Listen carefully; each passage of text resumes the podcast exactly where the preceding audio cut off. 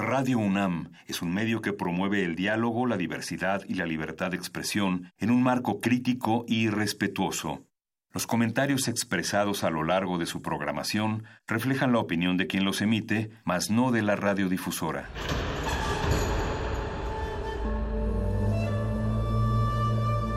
Un templo para la apreciación del ser mediante el sonido.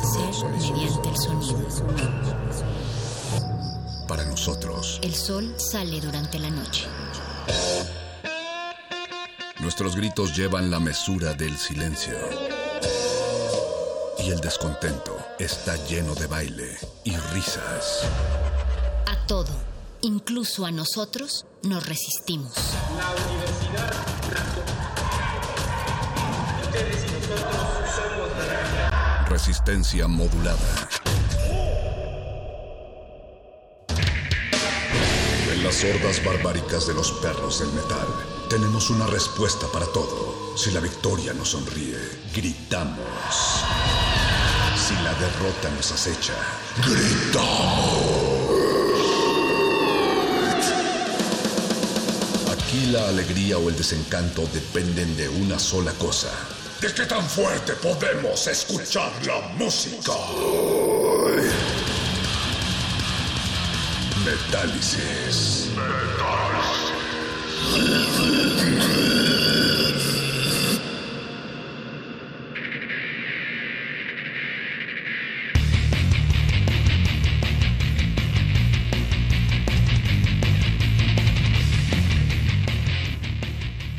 Bienvenidos a el quinto programa del quinto año de la quinta estrella lunar. Esto es Metálisis. Transmitimos en vivo a través del 96.1 de FM Radio UNAM. Y para las personas que nos están sintonizando por primera vez en su vida o en cinco años, les recordamos que Metálisis es la sección dedicada al heavy metal de resistencia modulada. La revista radiofónica de Radio UNAM que hoy cumple cinco años, cinco cinco años como los cinco dedos de tu mano, como tus cinco sentidos y como los cinco reyes magos. Y vamos a aprovechar la ocasión especial para platicar de literatura y metal, o de metal y, literatura. Para eso trajimos a nuestra experta que ustedes han estado pidiendo muchísimo, Aurea Shaide Esquivel, coordinadora de la biblioteca La de Fopa. Bienvenida. Hola, ¿qué tal? Muchísimas gracias por darme la bienvenida de nuevo. Me fascina venir acá siempre y ñoñar con ustedes y leer y escuchar y entonces estoy, estoy extasiada. Esto se va a poner muy ñoño. Recuerden quedarse en sintonía después de Metálisis porque vamos a estar haciendo una transmisión en vivo desde la terraza de Radio UNAM con motivo de los cinco años de resistencia modulada. Gracias a Eduardo Luis Hernández y Alberto Benítez que están en la producción esta noche. Gracias a don Agustín Mulia que está en los controles técnicos. A Alba Martínez que está en la continuidad, pero también sabemos que nos vigila para que lleguemos temprano y sanos a nuestras casas después de tremenda fiesta. Gracias a Berenice Camacho, que está del otro lado del vídeo. Escuchen primer movimiento todos los días a las 7 de la mañana, el noticiario de Radio UNAM. Y vamos a arrancar con algo de Mayhem. Escogí la canción que creo que es una de las más cortitas, es Dead Crush, la podemos pisar cuando quieras, porque pues justo en esta mesa, entre todos los libros ñoños, tenemos Lords of Chaos, que decíamos antes de entrar a micrófonos que es uno de los libros más eh, vilipendiados por la comunidad trumetalera porque pues no deja nada bien parados a los blackers de los 90 que quemaban iglesias. Básicamente es un reportaje de cómo el nacionalsocialismo se fue infiltrando a través del black metal en los 90 a las juventudes que hoy, hoy en día, odian que haya personas morenas en los conciertos europeos de black metal, se los juro. Eh, el, libro más odiado de Barbie Kernes, creador de Bursum. Vamos a escuchar algo de Mayhem. Y por cierto, se hizo una película ya que se llama igualmente Lords of Chaos. Sí. Que es un drama acerca de la quema de iglesias en Noruega y del asesinato de Euronymous, el creador del black metal, que está buenísima. No le crean a los trus, ustedes véanla. Vamos con Mayhem, esto se llama Dead Crush y arrancamos literatura y metal aquí en Resistencia Modulada.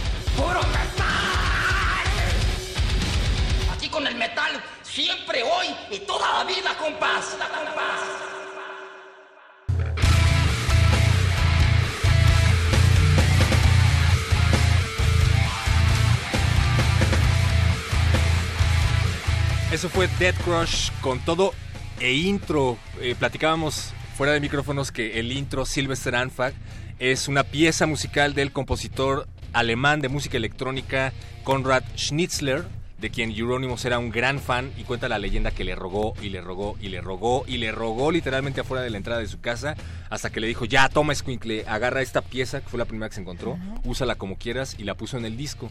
Y después dijo Schnitzler, de haber sabido que Mayhem se iba a convertir en tremenda leyenda del black metal, le hubiera dado algo mejor pensado.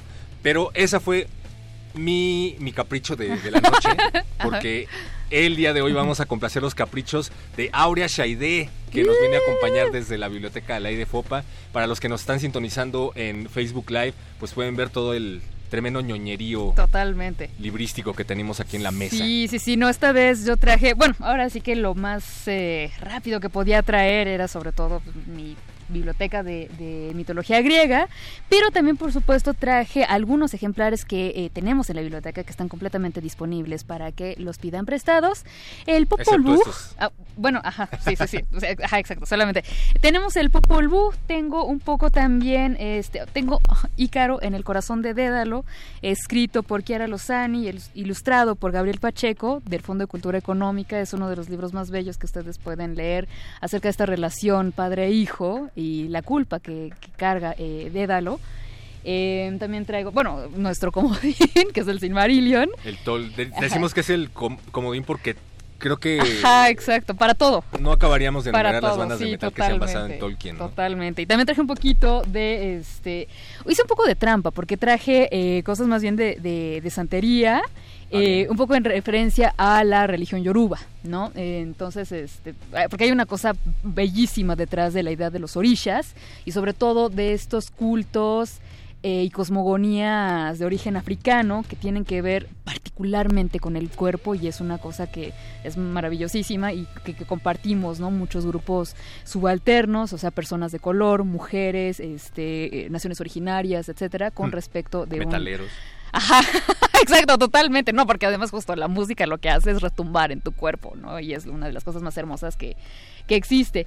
Y eh, bueno, lo que quería hacer básicamente era hacer una pequeña... eh, un pequeño vínculo entre eh, nuestras dos sesiones que tenemos de libros eh, de metal, eh, un círculo de lectura que justamente tenemos en la biblioteca Ley de Fopa, para hacer esta relación entre eh, metal y literatura, eh, un poquito más allá de simplemente escuchar o de simplemente leer, sino buscar la manera en que los libros están presentes en la música, ¿no? Más allá de las lyrics. Eh, incluyendo también la- las composiciones.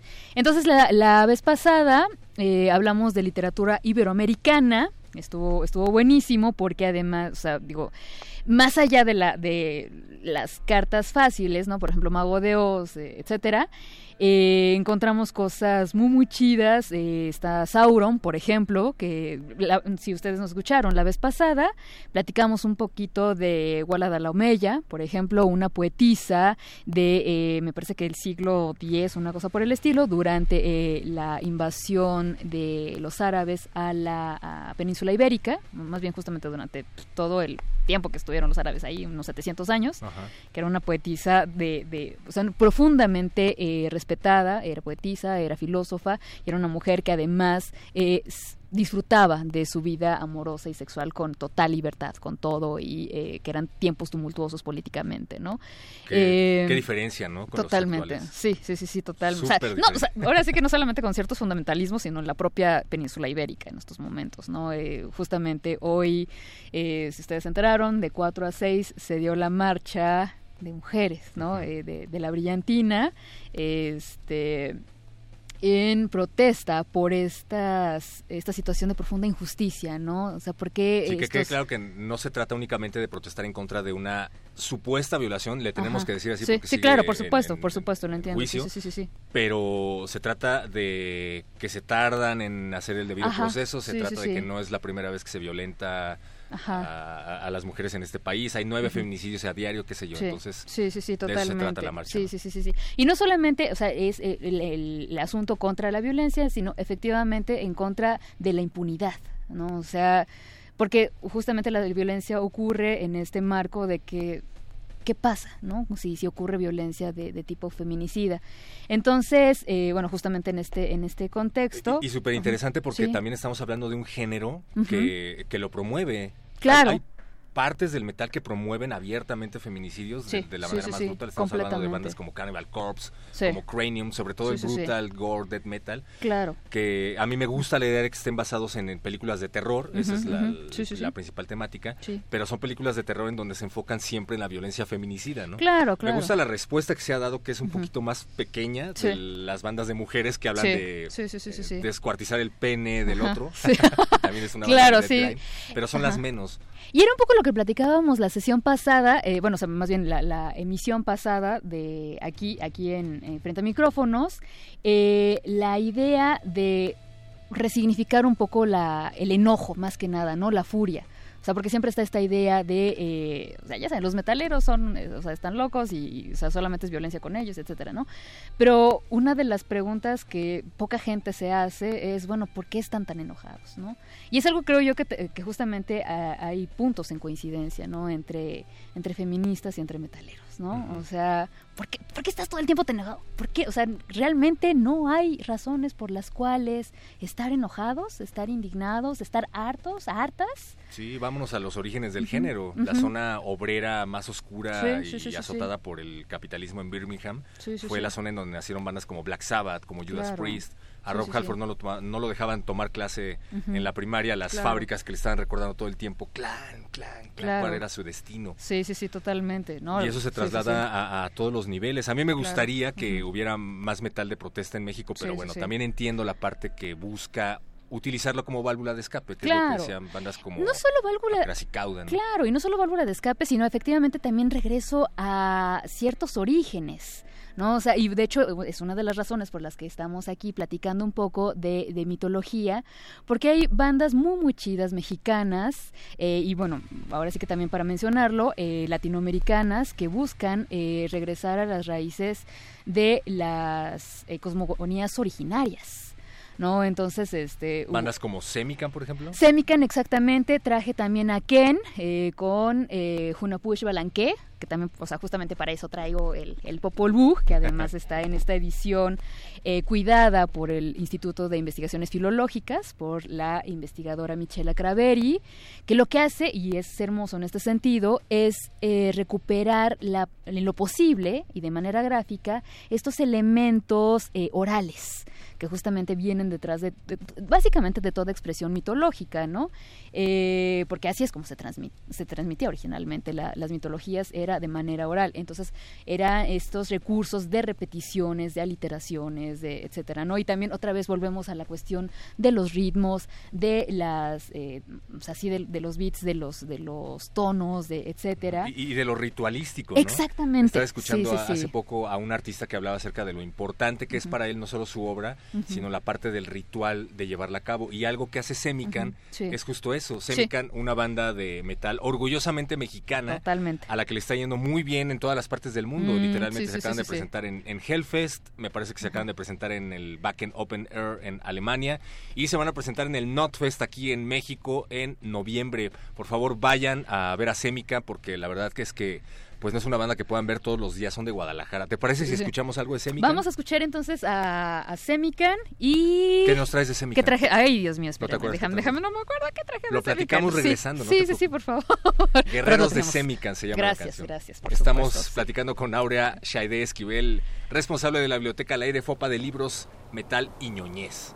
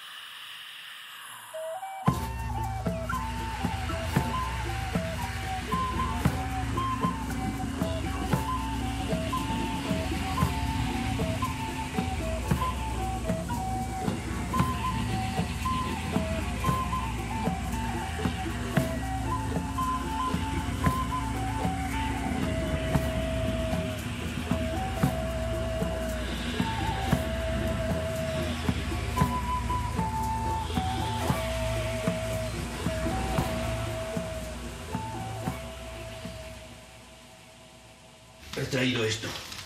Cree que facilitará el contacto. ¿Una cinta? ¿Para qué? Ya sabe, música demoníaca. Música demoníaca. ¿Heavy? ¿Quiere poner heavy? Hay algunos discos que hay que ponerlos al revés. Si quiere poner heavy, póngalo. Pero por mi parte preferiría que no lo hiciera, ¿eh? Metálisis. Solo música romántica.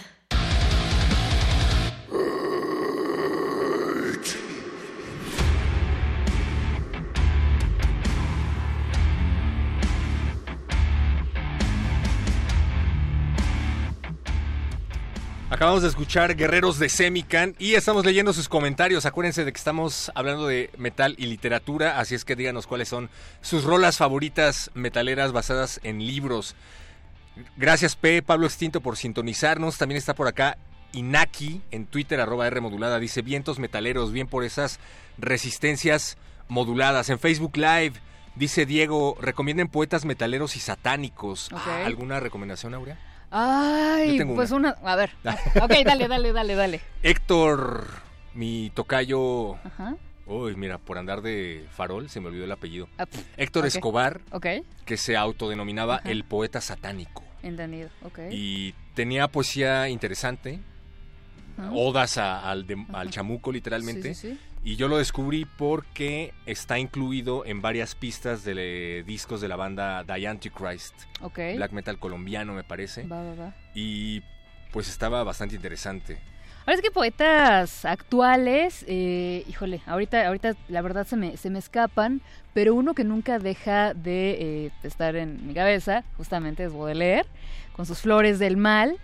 Y eh, uno de, sus poemas eh, que más me gustan es justo Abel y Caín, eh, que es este esta como interpelación, tanto a Abel como a Caín, uno, eh, o sea, el primero, desde la complacencia, que busca hacer todo lo posible para complacer a Dios, y Caín como aquel, eh, como el apestado, ¿no? El que no, no, no, no puede simplemente agradar a Dios, porque nada de lo que hace es suficiente.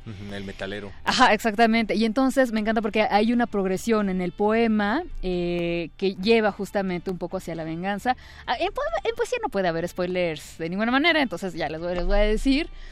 Eh, una edición, eh, creo que es la de editorial Tomo, eh, o sea, es una edición que normalmente no es considerada como muy fidedigna ni nada por el estilo. Tiene una traducción muy padre con los versos que le corresponden a Caín y dice algo así como, este, raza de Caín sube al cielo y arroja a Dios sobre la tierra, ¿no? O sea, así, así termina, ¿no? Es un verso que me fascina. Y, este, y me fascina, ¿no? Ese de sube y arroja. Y hay otra edición mucho más, este...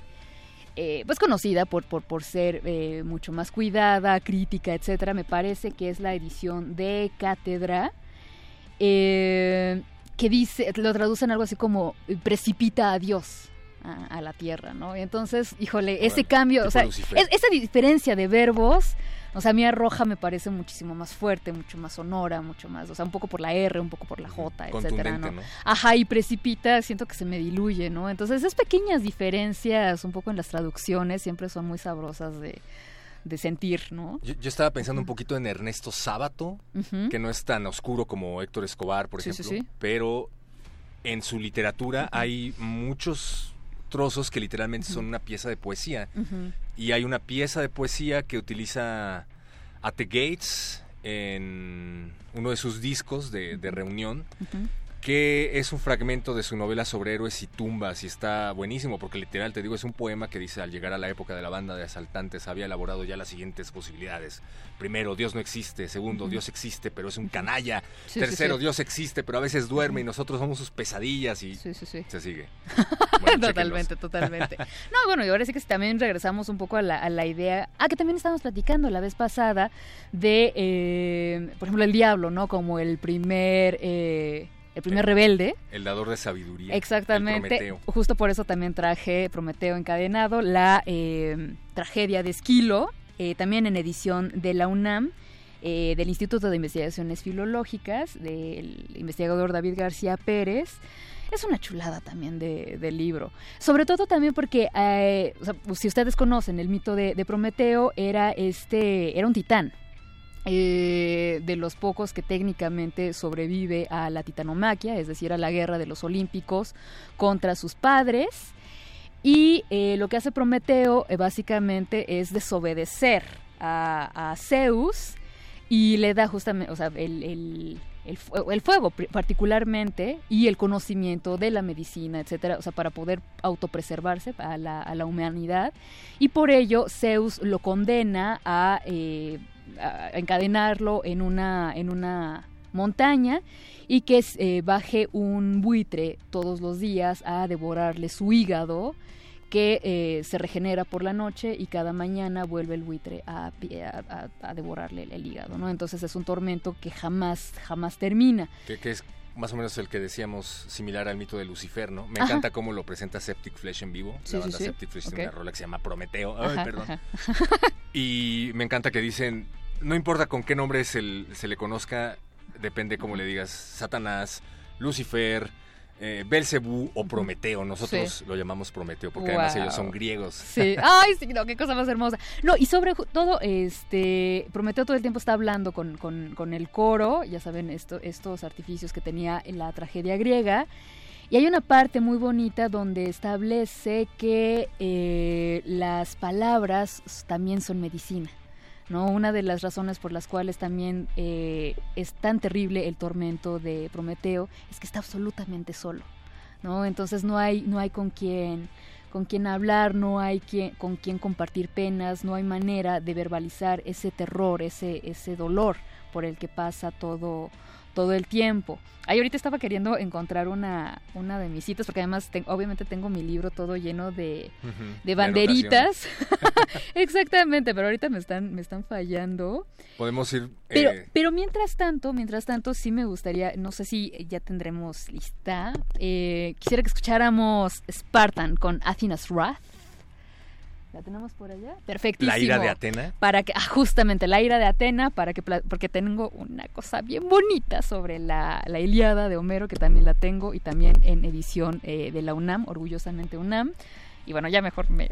A mejor después de la canción, porque si no me voy a seguir. Vamos a escuchar más música. Esta es una selección hecha especialmente para todos ustedes de Aura Shaide Esquivel que es responsable de la biblioteca Alay de Fopa. Y queremos mandarle saludos antes de que se le acabe la pila a David García, que dice Aura y Perro, ojalá subieran a las redes sociales los libros.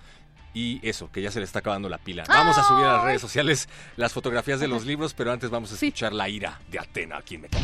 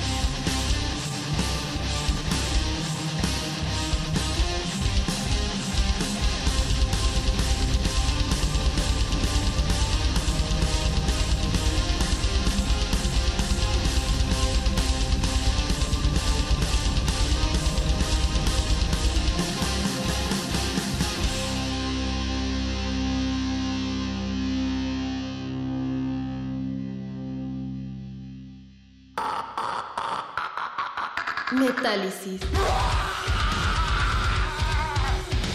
¡Puro metal! Aquí con el metal, siempre, hoy y toda la vida, compás. compás.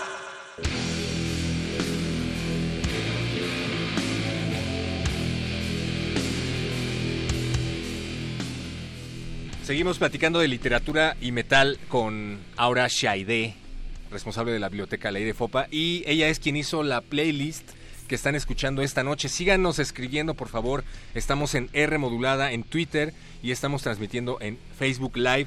Métanse para que vean la enorme cantidad de libros de metal que tenemos. Aurea se abocó por libros que tienen que ver con mitología, me parece. Griega, ajá, o sea, Griega, aquí sobre sí, sí, sí, sobre todo porque son la, la mayoría de los que tengo. Y yo traigo más bien estudios como reportajes y cosas por el estilo. Tengo Choosing Death, perdón, tengo que presumir Sí, no, adelante, Death. por favor. Leí la primera edición, Eligiendo Muerte, en español, que me pareció muy interesante porque es la historia del surgimiento del death metal en Europa y en Estados Unidos, narrada por nada más y nada menos que Albert Modrian, que es el creador de uno de los sellos más importantes de death metal de la época y que sigue hasta la fecha.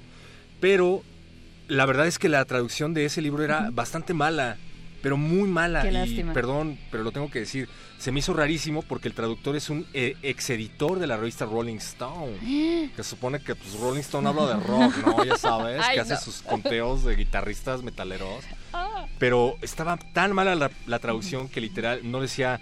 Cuando estaban hablando de la banda Dead, lo traducía como si lo hubiera metido al Google y decía la banda muerte y luego en el mismo párrafo sí se refería a ellos como Dead. Muy mala. Entonces encontré la edición original en Amazon y bueno, es un tumbaburros que todavía no, no he terminado de leer, pero bueno, chéquenlo. buenísimo. Choosing Dead, la historia del death metal y el grindcore. Buenísimo. Hace rato escuchamos a Spartan con Athena's Wrath, la ira de Atena. Oh, Spartan, ¿de dónde y son? está. Ay, me parece que son canadienses. Ahorita les digo que me- las neuronas las tengo un poquito quemadas. Bien, Creo que son canadienses. Este. Me gustó su, su propuesta porque además estuve buscando justo muchas bandas. Sobre todo quería encontrar bandas cuyas mitologías este, fueran. Ay, más, más bien, lo estoy redactando mal. Bandas eh, originarias de los países eh, correspondientes con las mitologías. Entonces, bueno, o sea, por ejemplo, si quería mitología griega, bueno, me- yo quería encontrar bandas griegas, ¿no? Por ejemplo. Por ahí me encontré una banda alemana que se llama Dryad. eh, creo que está empezando. Pero, o sea, unas canciones que eh, en papel suenan bastante chidas, ¿no? Pero lo que era la ejecución musical ya no me gustó tanto, entonces ya no la quise ¿A qué traer. sonaba? Es que meten una onda de, de- de trompeta que es un poco rara, o sea, como que no suena muy bien integrada, eh, el, el mix de sonidos tampoco suena como muy, muy bien. Pero este, pero les digo, o sea, lo que son las letras sonaba muy bien. Yo creo que es algo que también tiene que eh, cocinarse un poquito más, Hace etcétera, muchos ¿no? años leí una entrevista con el ex bajista de Gorgoroth, con. King of Hell, también ex bajista de Abad, Sí, sí, sí. que decía muy grandilocuente, es que la verdad el black metal es solo para europeos, porque solo Ah. nosotros sabemos que el clima y el contexto sociopolítico histórico influye en cómo suena nuestra música. Y le dicen, bueno, hay muchas bandas latinoamericanas de black metal. Sí. Y él decía, bueno, pues bien por ellos, pero yo no creo que suenen tan padre. Ajá. Pero cuando escucho este tipo de bandas que tú mencionas, también tiendo a pensar un poco en ello. Sí, sí, Había, hablábamos un poquito acerca de una banda que se llama Mayan, Sí. Que está enfocada específicamente a mitología maya, mitología mexicana, Sí, sí, sí. y que tratan de integrar elementos prehispánicos, pero que son una banda de folk, suena a Corpiclani. Sí, sí, sí, sí, sí, Entonces creo que también tiene que ver el contexto, ¿no? A veces por mucho que te esfuerces. No, y era un poco también de lo que estábamos platicando, porque también hay otro proyecto que se llama Tenochtitlan, que es ruso. Y Entonces, bueno, o sea, justo cuando ustedes buscan las lyrics y demás, todo está en cirílico, todo... Y entonces, bueno, o sea, sí es un poquito como difícil de acceder desde, desde esa parte, porque además, un poco lo que platicábamos hace rato era que hay mucha banda, por ejemplo, mexicana, que es súper fan de Amon Amart, Sí. pero, o sea, también, yo creo que también la- en la cuestión del metal las cosas tienden mucho a la endogamia y entonces, bueno, yo no sé realmente qué tanto en Europa se dan la oportunidad de escuchar metal, sobre todo, por ejemplo, latinoamericano, africano, etcétera. Eh, Tampoco creo que haya tanto, ¿verdad? Sí hay bastante, o sea, ciertamente en términos eh, de proporción sigue siendo la mayoría de, de Europa, pero yo creo que las cosas también están diversificándose cada vez más, ¿no? O sea, justamente porque esta idea de eh, la recuperación, por ejemplo, ¿no? de las de las raíces eh, culturales eh, que también, o sea, se presta tanto para la identificación eh, o la- el, el encuentro de las identidades o afirmación de identidades, como justo platicábamos hace rato en el caso de Lords of Chaos, de la xenofobia, por ejemplo. Este, pero no sé, yo pienso en los vikingos y así, o sea, ¿quién más cosmopolita que los vikingos? No, y hay formas, sí, exacto. Ajá, entonces y hay formas que- todavía más ridículas, perdón, lo tengo Ajá, que decir, sí, porque sí, sí.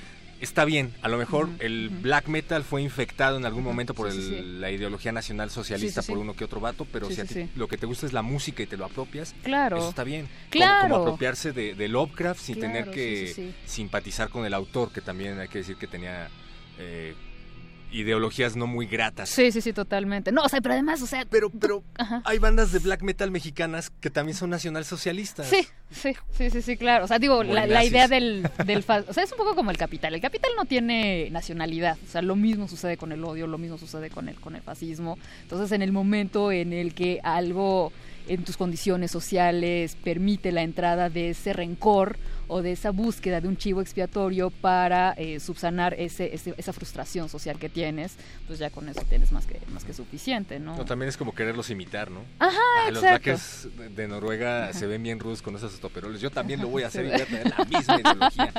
Pero Ajá, bueno. exacto, no, no. Es, Eh, Pero es interesante porque claro. promueven muchos de ellos la mitología prehispánica. Sí, O sea, exactamente. para ellos sí, el, sí, nacionalismo tiene que ver con nuestros ancestros y, y es lo que... Claro, o sea, que, también, o sea, eso es todo un tema, ¿no? O sea, que también o sea, se presta como a esta cerrazón, o sea, o por ejemplo, a mandar al diablo el traba- trabajos, por ejemplo, de Fray Bernardino de Sagún, o sea, uno de los grandes humanistas que justo lo que hizo fue eh, mantener con vida todos estos relatos, o sea, justamente la, la historia verdadera de las cosas de la Nueva España, eh, lo que hace es, o sea, más allá de que, de que pienses cuál es su origen, eh, cuál es su intención, etcétera, recuperó muchísimo que de otro modo se hubiera, se hubiera perdido. Eh, ay, perdón, es que como se nos acaba el tiempo y Por quería favor. decir algo rápido de, de, eh, de Homero de la Iliada. Mira, se te va a ir el tiempo como Sí, la vez pasada Sí, otra vez. no vamos a terminar poniendo la misma canción que no terminamos poniendo. Ajá, exacto. Ya, pero ya, pero es ni tuyo, modo, ya ni.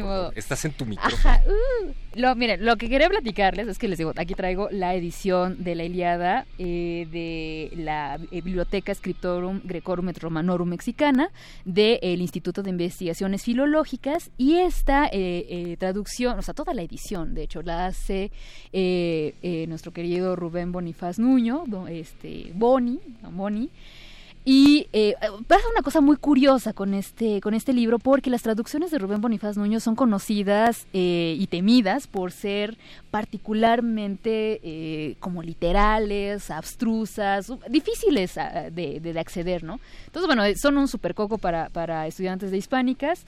Les digo, no, no sé muy bien si también es lo mismo con, con los estudiantes de clásicas, pero bueno, y así me pasó, al principio yo le tenía mucho miedo, etcétera, pero cuando empiezo a, este, a, trabajar en filológicas y, y, se me encomienda leer esta, esta edición, empiezo con, con la traducción y es una cosa bellísima porque eh, Rubén Bonifaz Nuño cuenta ¿no? que él leyó la Iliada en la edición de Vasconcelos, eh, esta, esta, esta edición verde que, que era de la UNAMI de la, de la SEP eh, a eso de los 11 años más o menos, una cosa por el estilo. Y Como la que están haciendo ahorita de Rayuela de la Real Academia Mexicana. Más o menos. Lo que pasa es que esa colección era justamente parte del plan de este de alfabetización de Vasconcelos para llevar libros gratuitos y de, de calidad a cada rincón de México. Eh, entonces, bueno, esta fue una de las ediciones que leyó este eh, Rubén Bonifaz Nuño cuando era niño y los héroes eh, lo acompañaron siempre. Particularmente Héctor, ¿no? O sea, Héctor para él era el prototipo de héroe, ¿no? O sea, para, conociendo un poco la historia, lo equiparaba con Cuauhtémoc. Era este príncipe que había heredado una guerra que no era suya, pero que iba a sacrificarlo todo por proteger a su tierra, a su familia, etcétera. Entonces, era eso. Era y- el fresa, pero era el guerrero valiente. no era fresa, no es cierto, no. Era heredero de un reino, Sí, bueno, era, era, no, fresa era, era París. No vaya. Bueno, sí. París era más fresa. Sí, totalmente. Eh, y el caso es que platica sobre, sobre esto y, y entonces dice, eh, amo tanto eh, la, la Iliada que necesité hacer mi propia eh, versión de la, de la Iliada. Y entonces es un trabajo que a todas luces está hecho con profundo amor. Y al final justamente lo dice, ¿no? O sea, es algo que, que significa mucho para mí, que yo quería dar mi propia versión, etcétera. Y estoy segura que cual- su- seguro de que cualquier persona, no importa la edad, no importa las condiciones, podrá, igual que yo, acceder a esta, esta historia, ¿no? Entonces, cuando, cuando un investigador, un traductor, un, un autor te habla con semejante cariño, con semejante franqueza, eh, en este eh, gesto tan amoroso y tan íntimo, ¿cómo le puedes tener miedo? ¿No? Y entonces, cuando leo eso, híjole, o sea, como, como mantequilla, ¿no? Y, y es bonito porque identificas un, un tipo de español helenizado. Porque además lo que hacen estas ediciones es recuperar algo de la métrica eh, helénica. Y entonces, bueno, digo, ciertamente no se puede recuperar por completo, pero hay algo ahí que suena, hay algo que, que, que sí se recupera en español. Por, por eso decíamos las melodías del metal español que son predominantemente power metal Ajá, o- o, folk metal. Sí, sí, sí, sí, totalmente. Y entonces, ah, bueno, estábamos hablando justamente de, de Athen- eh, Athena's Wrath o la ira de Atena, porque si quieren escenas épicas, creo que esto ya lo había dicho en uno de los de los programas este, de los muerdelenguos, una de las escenas más épicas, porque en la Iliada, si ustedes recuerdan, son los... eh, o sea, es la historia del el sitio de Troya, ¿no? Eh, Ilión, por eso es la Iliada. Y este y en el último año, ya saben, es la, la historia de la ira de Aquiles, que se pelea con Agamenón y todo el asunto, ¿no? El caso es que cuando están en, en plena batalla, eh, Atena está peleando por el lado de los griegos y, eh, no sé, por ejemplo, este Apolo y, y Afrodita y este Ares están peleando del lado de los troyanos. Entonces, este, ay, es una escena, ay, pero que les digo que no, no, ay, es súper épica porque está eh, Atena y Hera en el Olimpo, están observando el campo de batalla y, les, o sea, no les miento, a- Homero hace una descripción de cómo Atena se pone su, su armadura y entonces habla de sus grebas, o sea, las, las como espinilleras, habla, o sea, un poco como, como son las transformaciones de los caballeros del zodiaco. Haz de cuenta que es exactamente eso, porque Sí, vas, subiendo totalmente. su Sí, por supuesto, ¿no? Pero además, Y- o sea, y- en la misma progresión. Y súper interesante porque nos regañaba mucho una maestra Ajá. por decir que gracias a los caballeros del zodiaco muchos se quedaron con la idea de que Atena es diosa de la guerra, Atena es diosa de la sabiduría. No. Pero o sea, esto es todo, exactamente. es todo, es todo. Engloba un montón de sí, cosas. Sí, sí, Y entonces me encanta porque una de las cosas, de las últimas cosas que se pone, o sea, es su escudo, su lanza y su égida.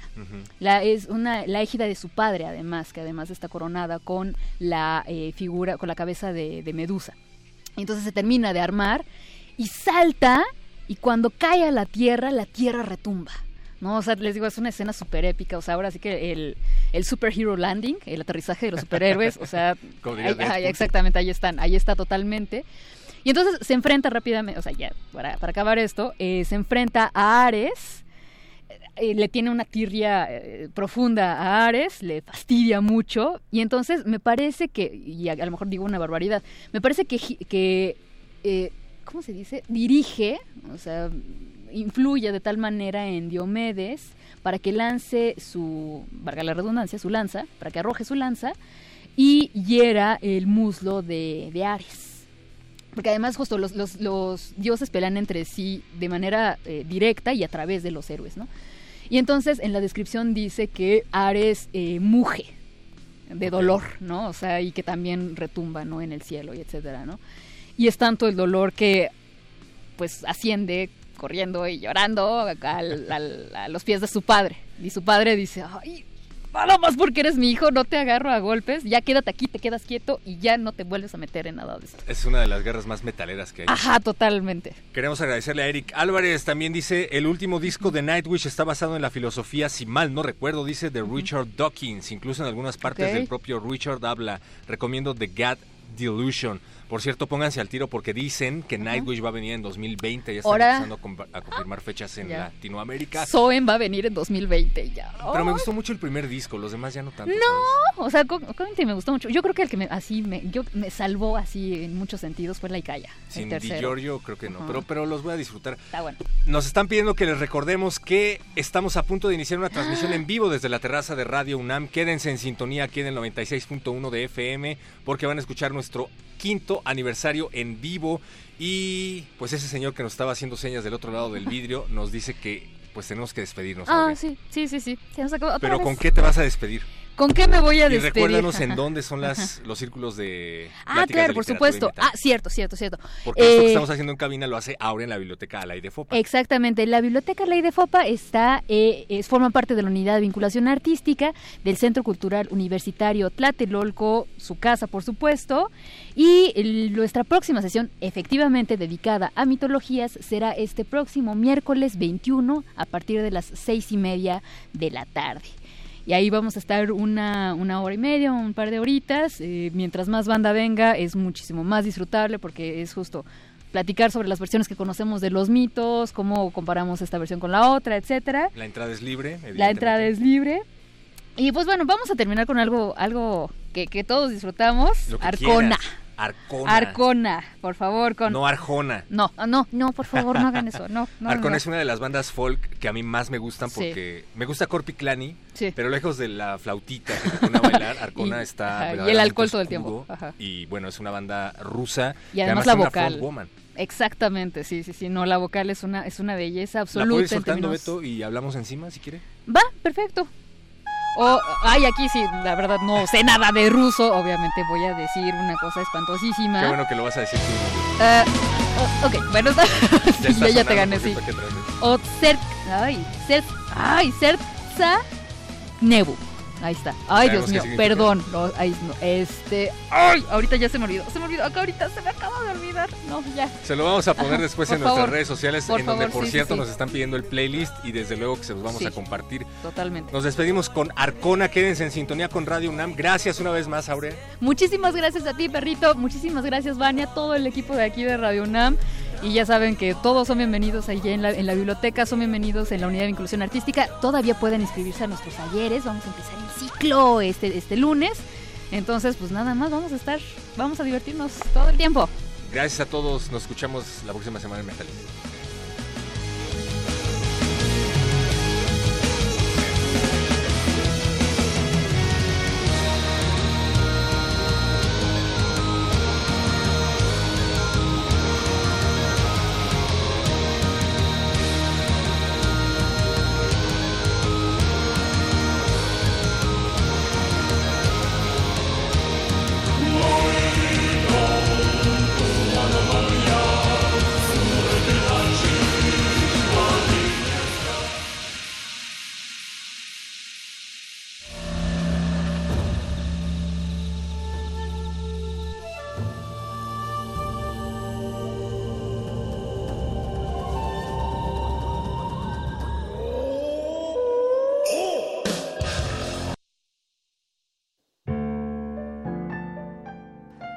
Libro va a contener una de dos historias trascendentes. La vuelta de un hombre con un antiguo amor o la oportunidad de un hijo de hacer las paces. Ha sido la rebeldía indomable de miles, rebeldía indomable de miles. Resistencia modulada. La supervivencia de las luciérnagas radica en sus celebraciones grupales. Disfrutar del tiempo libre es el mayor acto de anarquía dentro de un sistema opresor. El buscapiés.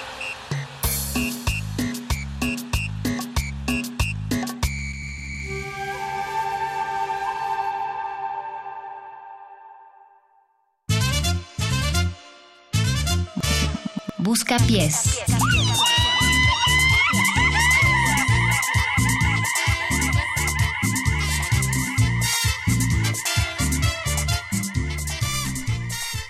Ya estamos en la resistencia, cinco Yeah. años de resistencia y todas estas risas que nos acompañan, pues son las risas de resistencia modulada, perro muchacho. Ah, Hola Luis Flores, me estoy riendo cinco veces, como los cinco años que estamos cumpliendo. Esta noche tenemos que enumerar todo lo que tenga cinco, cinco picos de la estrella de David. Cinco sentidos. Cinco Reyes Magos. Cinco días de la semana. Cinco voces en esta cabina. Cinco veces que te, ave- que te voy a aventar diamantina morada, Candiani. No, no me avientes diamantina, no fui a ninguna marcha para avienten Cinco diamantina. Cinco lados del pentagrama. ¿No? Exacto, cinco lados del pentagrama. Tenemos invitados eh, de lujo esta noche. Está Aurea. Hola, ¿qué tal? ¿Cómo están? Aquí, aquí sigo. Uh. Bien, bienvenida, Aurea. Y también tenemos Buen a regalo. Danger. Hola, ¿cómo están? Qué gusto. Da- regresen a esta cabina.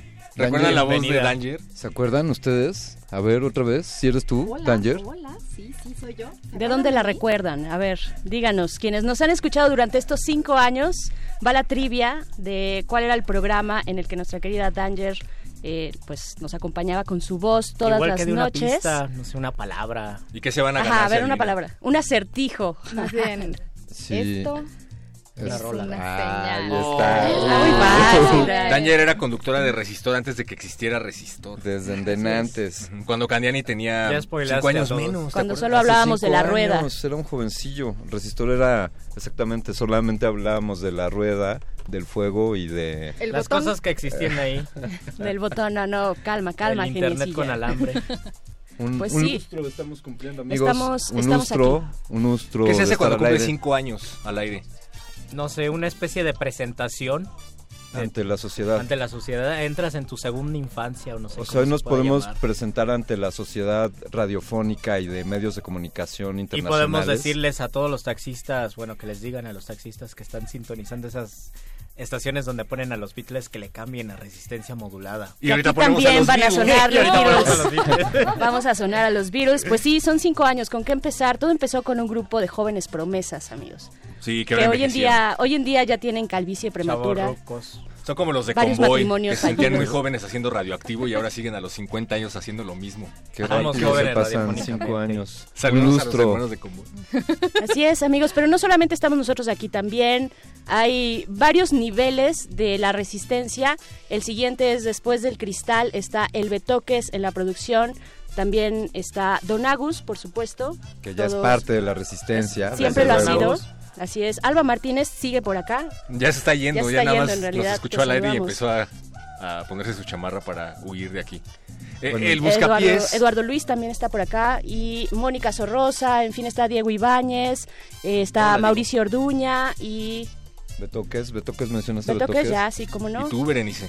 Y yo. Está, to- está prácticamente toda la resistencia hoy reunida aquí en este evento especial. O lo que queda de ella. Lo que, o, o la resistencia renovada, querido perro. También. también, Así que lo- los cachorros están, están acercándose también. ¿Te acuerdas de ese colaborador que se tuvo que ir porque hablaba ruso? Tenía un montón de cosas que decir, pero solo hablaba ruso. Y Sí. por más que tratábamos de llevarlo a que hablara español de vez en cuando. No se quiso hispanizar. Sí, no se quiso hispanizar. En realidad era cubano.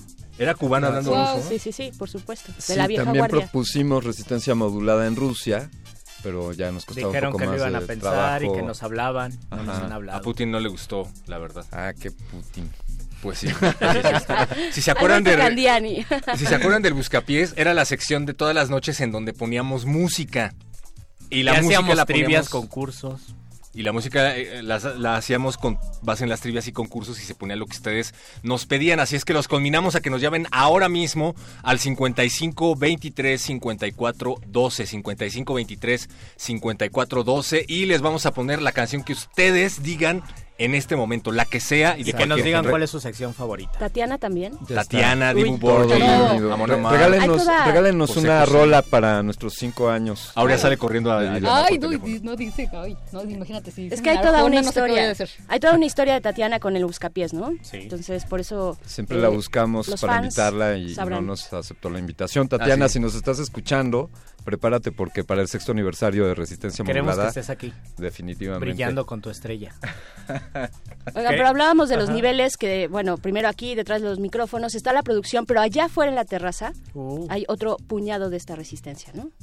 ¿Como quién? Un- Como quiénes. No, sa- no sabemos está quiénes estén. Paquito, Paco Está Paco de Pablo. Está Paco Pablo. el Mago Conde. No está Mario Conde. ¿No está? Es que algunos No, estaban allá afuera y ya, ya se metieron a la producción. Entonces, Mauricio Orduña estaba allá afuera, fue. pero ya está acá adentro. Rafa Paz también vino y se fue. Saludos, Rafa Paz. Y tenemos ¿Vino Víctor. Córdoba? No quiso Víctor, venir. No, Ah. Víctor no quiso venir. Dijo que si venía Luis Flores él no venía y preferimos traer a Luis Flores. Prefería quedarse a jugar videojuegos. Saludos, Víctor. Que nos recomienden una rola que tenga cinco integrantes la banda. Eso estaría Ah, bien, ¿no? bueno. Está muy fácil. cinco Está años. Para ti, perro, que eres metalero. Pero para uno que escucha trova, pues nada más es uno. Tienes razón. Qué quemón me acabo de dar. Puede ser un trovador. Sálvenme, por favor. Puede ser un trovador que utilice cinco cuerdas en su guitarra. Ah, por ejemplo. ¿Existen? ¿Sí No saben creo. tocar? No. Los trovadores del siglo XV, antes de que Spinel le pusiera la sexta cuerda, seguramente sí. Probablemente. Pero no sé. Ustedes Ojalá que háblenos, no nos por pidan favor. una rola de un trovador de... Sí, no, no, amigos, hablen por teléfono y díganos qué, qué quinteto les gusta, les apetece. No sé si los Backstreet Boys eran cinco. Sí. Eran seis. Ah, no, diablos. Porque yo sé esa No, respuesta. sí eran cinco, ¿verdad? Sí, Ah, eran también cinco. son Ah, cinco. Vania, que es mega fan.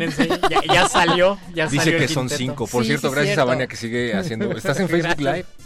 Gracias No, no. por estar Ah, dice que luego vamos a se subir subirá este video. después a nuestras redes sociales, arroba R modulada en Twitter, Facebook, Para ver si estaban Resistencia atentos. modulada. Ibas a decir arroba primer No, movimiento. ay, Sí. ni siquiera es, es P movimiento. Ah, qué bonito dato. Es que somos hermanitos. Berenice Camacho empezó en resistencia modulada, ahora está en primer Sigo en movimiento. resistencia modulada. Que Pero... bueno dice que que, el nos vienes siguiente a año se va a ir a reactor. Oh. Ouch. Uy. Bueno, bueno que pues ahí está. Así a llegamos visitar, estos Bere. cinco años metiéndonos un poco el pie entre nosotros, perro muchacho. No, la radio aire además. Echándonos porras. Echándonos porras. ¿Cuál es su mejor recuerdo de resistencia modulada, amiguitos? El mejor Hace cinco recuerdo. años. Del primer año. Uy. Tengo que decir, aunque aunque me regañen y me digan, pues ni llegabas. El buscapiés. El El buscapiés. buscapiés me gustaba mucho. Pero si ni llegabas. Sí, lo sé, pero cuando llegaba, cuando llegaba, sobre todo los viernes, creo que es un gran recuerdo, un por ahí de noviembre de 2014, cuando llovía muchísimo y teníamos las sesiones en la sala Julián Carrillo, tanto muerde lenguas como cultivo de ejercios. Yo llegaba empapadísimo y así me lanzaba a transmitir, eso me gustaba mucho. Y después de transmitir, venir al Buscapiés, pues ya estaba aquí, ya me podía quedar, por eso sí llegaba, y me gustaba, era un combo completo. Era la trampa del buscapiés eh, y de la sala Julián Carrillo los viernes, pero después fue los jueves. Los jueves también. Ujú. Y se Y ahí llenaba el la sala. buscapiés tenía, volvía a tener sus problemas de cupo, ¿no?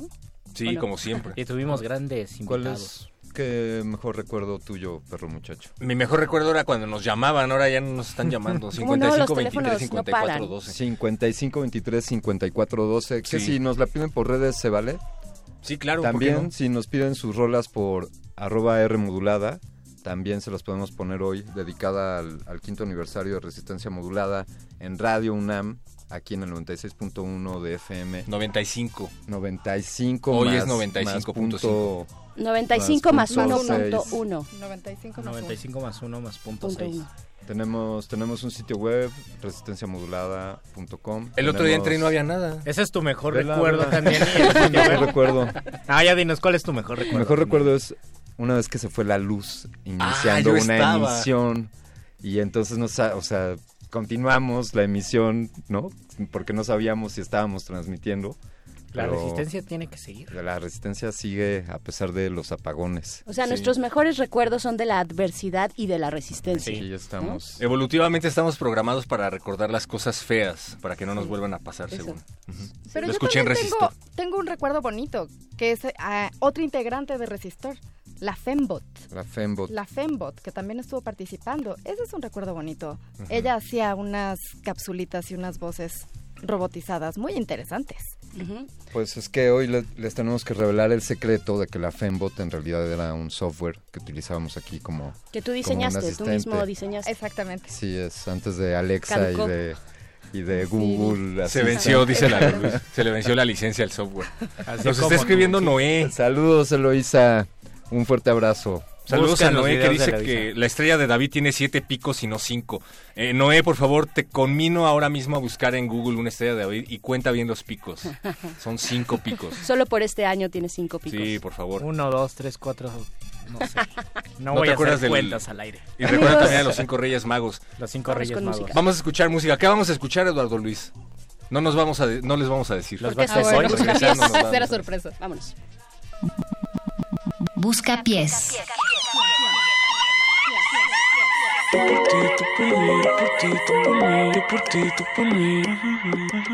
por ti, tú por mí, yo por ti, tú por mí, yo por ti, tú por mí. Mami. Colgando del cuello los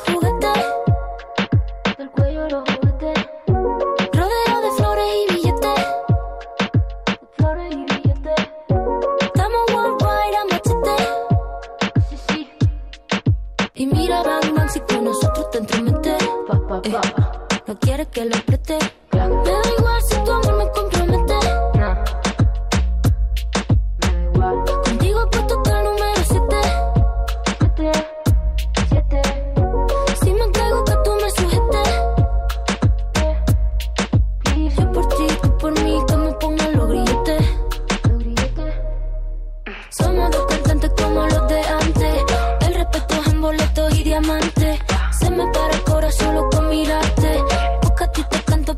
Me cantes. Somos dos cantantes como los de antes. El respeto en boleto y diamante. Se me para el corazón loco mirarte. Porque a ti te canto pa' que tú me cantes. Yo por ti, tú por mí, yo por ti, tú por mí, yo por ti, tú por mí. Yo por ti, tú por mí, yo por ti, tú por mí, yo por ti, tú por mí. Pongan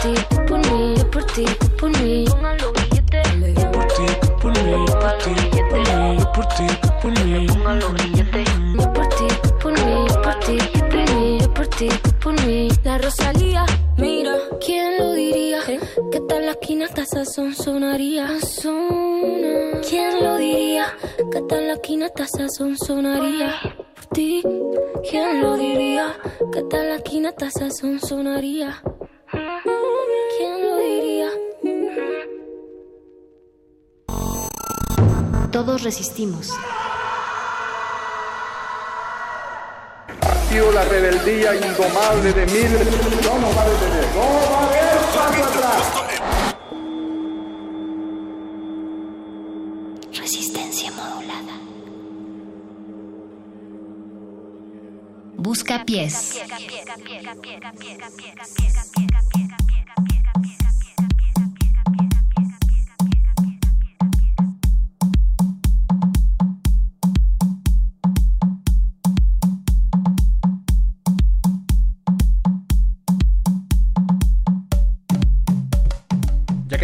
Cinco años al aire, deberíamos de sonar como que tenemos cinco años al aire. Pero es que bueno, hay que decir que Así sonamos. pero llevamos un rato de no hacer el buscapiés en vivo. Al menos así nos vemos.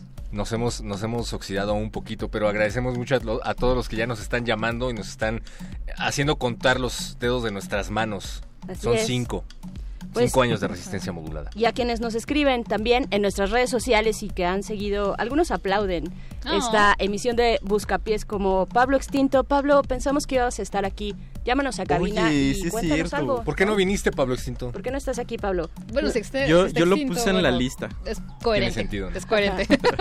Es que todo eso y más pasa en la resistencia modulada cuando cumplimos cinco años y hay un integrante más de esta resistencia aquí en cabina. Mauricio Orduña, ¿cómo estás? Bien, muy bien, muy contento. Qué milagro. Solo Pues- viene cuando hay tacos, ¿verdad? Los Sí. viernes en las noches. Cuando hay tacos y quesito manchego rico. Sí. Ya se lo acabaron, y- Sí, y nos lo diversidad acabamos. vegetariana, porque eso también ayuda Sí. mucho. para que Sí, también pensamos Somos, en inclusivos. ¿Cuál es tu mejor recuerdo de resistencia modulada? Eh, cuando conocí a Pablo Extinto. ¿En serio? En, ah, ¿qué qué fue? ¿Cuándo ¿Nuestro cuarto aniversario? Creo que fue en el, El, cuarto que aniversario. hicimos en Casa del Lago. En Chapultepec. sí. Ajá, que hicimos y...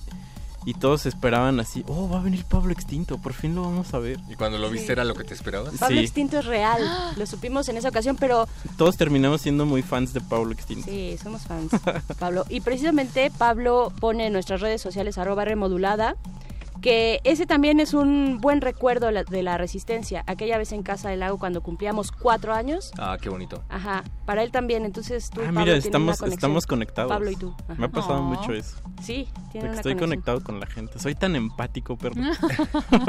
me conecto con todos, con todos me conecto.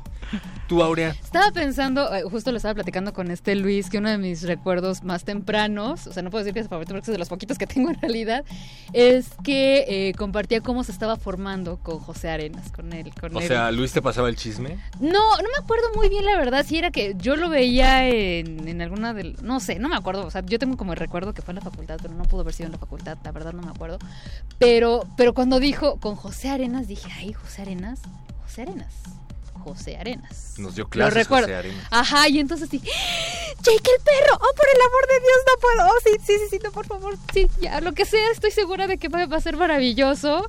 Y entonces, bueno, o sea, yo creo que también un poco por asociación. Jake el Los quiero por Jake el perro. Aparte, aparte hasta nos dio nos- diplomota. Nunca nos habían dicho tan bonito. Si no ubican a José Arenas, es, como efectivamente dice Aurea, la voz de Jake, el perro de Hora de Aventura, pero además es la voz de todas las rúbricas de resistencia modulada. Es la voz más Sí, padre sí, sí. que suena en Sí, la. Esa voz sensual que suena. duda. Y aguardentosa. ¿No, no tienes la rúbrica a la mano, Marico? De lo que sea, para que escuchen. Arenas. Oye, perro, no produzcas desde aquí adentro. Sí. pues bien. Vamos a enlazarnos en este momento a la terraza de Radio UNAM, porque ahí también está ocurriendo la fiesta, este festejo de cinco años de la resistencia. Mándenos los mejores momentos que ustedes recuerdan a través de estos cinco años y pues vamos para allá, directo. Cinco estaciones del año, cinco años de resistencia. Busca pies. Feliz cumpleaños a toda la resistencia modulada. Felices Luis cinco Flores. años. Cinco Mónica Sorrosa es la primera vez en cinco años que estamos en la terraza, eh, pues compartiendo los micrófonos. Y compartiendo los sagrados alimentos. también. Podemos entrevistar al arroz, al mole, a lo que nos trajeron las tortillas. Así es, Luis. Acabamos de darnos un bacanal aquí porque nos lo merecemos. Bonitos cinco años aquí en la terraza. Además, como bien dices, pocas veces hemos disfrutado de este bonito espacio, pero nos da mucho gusto estar aquí en la estación, eh, pues en Radio UNAM, que siempre es padre visitarla. Y siempre es nuestra casa, porque aunque nunca hemos transmitido aquí en la terraza de Radio UNAM, ustedes deben saber que afuerita de la cabina tenemos una magnífica terraza donde se ve la maravillosa Ciudad de México. Bueno, se ve cómo pasa el Metrobús y cómo hace ruido y nos asusta porque tiembla un poco. Nunca habíamos transmitido aquí, pero aquí se ha gestado mucho de la resistencia. Hemos hecho juntas, hemos cotorreado. Cada vez que acaba un programa es el lugar de reunión. Las primeras reuniones que hacíamos en la resistencia cuando éramos pequeños e inexpertos y nos tenían que guiar por el camino Cuando del bien bebé. radiofónico. Cuando, cuando éramos unos bebés radiofónicos, aquí se hacían las juntas post-mortem y nos decían, no, tienes que decir menos muletillas. O tienes que dejar fluir más tu ser radiofónico. ¿Y dejaste fluir? Luis? Pues todavía me cuesta trabajo, Mónica. Tenemos cinco años. Entonces, esto va para largo y la resistencia necesita mucho aprendizaje todavía y aprendizaje de los locutores. Oye Luis, ¿por qué no nos acercamos a platicar con gente que está aquí? Sí, tenemos que- Ah, qué casualidad. Hola Ana Benito, ¿cómo estás? Qué bueno que viniste a festejar nuestros cinco años de resistencia modulada. Imposible faltar, imposible. Si ustedes no conocen a Ana Benito, ella es quien nos acompaña semana, casi semana con semana, cada vez que hay voces en el campus. Es la, eh, la que nos guía, la, la manager de Perro Muchacho, la sensei de Luis Flores. La maestra de toda la resistencia. Y, La tía, dice y la que establece ese contacto con la radio y la comunidad universitaria. ¿Qué experiencia nos ha, bueno, te ha dejado a ti, Ana? Bueno, yo casi podría decir que es mi proyecto favorito. Eh, una de las grandes maravillas de este programa es que nos acerca a los diferentes campus de la UNAM, porque lo que hacemos es que vamos a visitar las diferentes entidades, eh, prepas, CCHs, facultades. Entonces eso nos hace tener un acercamiento con la comunidad muy diferente al que tienen ustedes en la cabina, ¿no? Ustedes traen invitados y nosotros nos invitamos. Entonces eso hace una dinámica muy diferente. Y me encanta, me encanta. Es conocer las entidades desde otro punto de vista. Además, esta experiencia de llevar la radio universitaria a los universitarios, a los estudiantes, a mí me, me da una sensación de decirles que existe la radio y que son parte de la radio y también me gusta mucho la respuesta de los estudiantes diciendo estoy saliendo en la radio, yo quiero participar y muchos que tal vez no tenían ese interés les sale, les nace el interés de volverse parte del equipo de Radio UNAM y eso es algo que se agradece muchísimo. Sí, efectivamente, eh, despierta mucha curiosidad cuando vamos a las entidades, el ver la cabina eh, tan abierta, ver cómo se graba el programa, ver que los locutores son de de veras, que pueden pasar, que pueden hablar, que pueden mandar mensajes y van a salir al aire, eso les encanta. Y a, a mí me encanta. A nosotros también, y es por eso que deben estar preparados, porque ya estamos cerrando, no cerrando, cerrando los planes de la segunda temporada que ya va a iniciar en unos eh, 15 días más o menos de Voces en el Campus parte 2 y les va a gustar muchísimo porque pues venimos más preparados, yo creo. Bueno, sí, afortunadamente hemos aprendido con las experiencias que hemos tenido. Eh, empezamos ya el 5 de septiembre, vamos a recorrer varias entidades, muchas sorpresas y vamos con todo. Espérenlo muy pronto en su prepa. Ya fuimos a los SH, nos faltan las prepas y es lo que vamos a hacer. Pero antes de ir a, a las prepas, vamos con Mónica. Pues antes de ir a las prepas, vamos a seguir dando el rol aquí. en Con toda la bandera que está en la terraza. Porque está ah, aquí también echándose un buen taco. ¿Cuál es tu taco favorito, Diego? Creo que el de chicharrón. La voz que ustedes escuchan es de Diego Ibáñez. Es la. ¿Te gusta que te digamos mente maestra de- detrás de mente volada, mente experimental, mente mente buscapiezoso, maestro? Diego, ¿qué se siente en cinco años de resistencia modulada? ¿Cómo se sienten? Pues como se sienten, yo te haría exactamente la misma pregunta. A ti y a, a todos los que están aquí, ¿sí? ¿Qué es lo que más te ha gustado del proceso desde que inició como un curso de productores y pensadores radiofónicos hasta el día de hoy? Sin contar el guaracha azteca. em, Oh. el, pr- el proceso creativo, creo que definitivamente todo, todo lo que se ha transformado esto, creo que se me hace una joya. Joyitas. Me hizo, me hizo recordar aquellos, sonoras aquellos tiempos del, del Guaracha Azteca. Ustedes también, ¿qué piensan de los cinco años de resistencia? Queremos saber cuál es, cuál, cuál es su experiencia con, ¿Con el esta Guaracha barra? Azteca? No. Con el Guaracha Azteca, por favor. Regresa, en qué fallamos. Y, y que nos digan desde cuándo nos escuchan, si nos sintonizan desde el principio, si son viejos radioescuchas o si se han integrado a esta resistencia. Y lo más importante, Luis, sobre todo escuchar, que es algo bien difícil, ¿no? En la ciudad en la que vivimos y en el tiempo, es todo muy veloz. Creo que Resistencia Modulada se ha preocupado desde el inicio de eso, ¿no? De escuchar lo que pasa en la ciudad, pero también a la gente.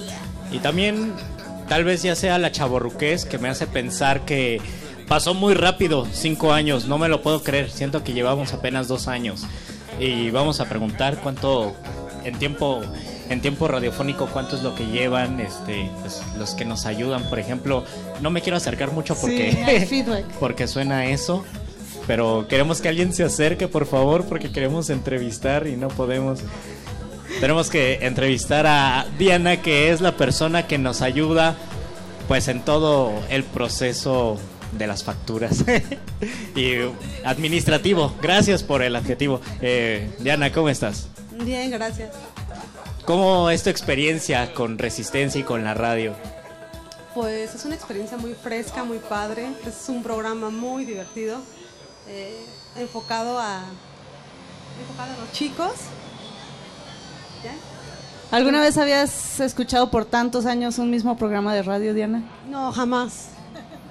¿Y lo- nos escuchas porque nos conoces o porque te gusta Resistencia Modulada? Dos, las dos. Oye, a mí me dijeron que tu programa favorito es el Muerde Lenguas, ¿es verdad? Me cacharon. Ahí ando comentando todos los días. Saludos a los conductores de Muerde Lenguas, Mago Conde y Luis Flores del Mal. ¿Quién sabe dónde estén? ¿Quién sabe dónde estén? Quizás si invocamos al mago aparezca en cabina, quizá, quizá esto es una señal para ver qué está sucediendo allá. Sí, lo necesitamos. Necesitamos volver a cabina. Bueno, pues vamos a escuchar algo de música, me parece, y regresamos con las voces, las glotis de oro de resistencia modulada. Cinco años, Luis Flores. 96.1 de FM. Busca pies.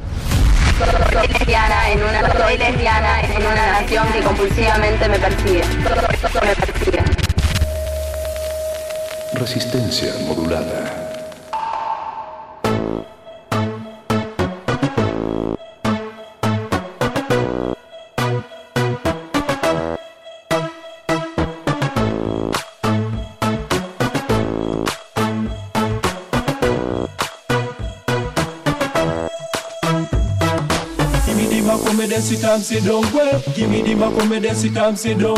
What am I gonna do when it's gonna come? What am I gonna do when it's gonna come? Give me the Mac when me there, sit down, sit down. Well, give me the Mac when there, sit down, sit down. What am I gonna do when it's gonna come? What am I gonna do when it's gonna come?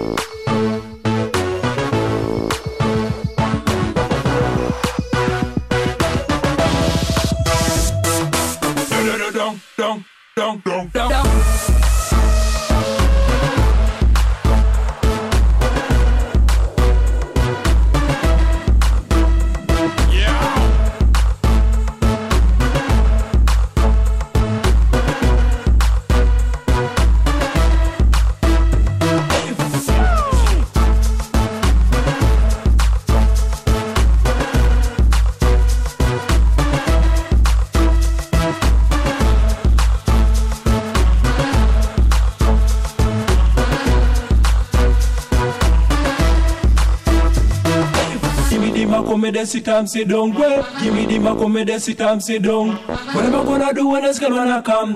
What am I gonna do when it's gonna come? Give me the me there, sit down, sit down. Well, give me the me there, sit down, sit down. What am I gonna do when it's gonna come? What am I gonna do when it's gonna come? What am I gonna do when plasma come down? What am I gonna do when plasma come? What am I gonna do when it's gonna come? What am I gonna do when it's gonna come? What am I gonna do when plasma come down? What am I gonna do when plasma come? What am I gonna do when it's gonna come? What am I gonna do when it's gonna come?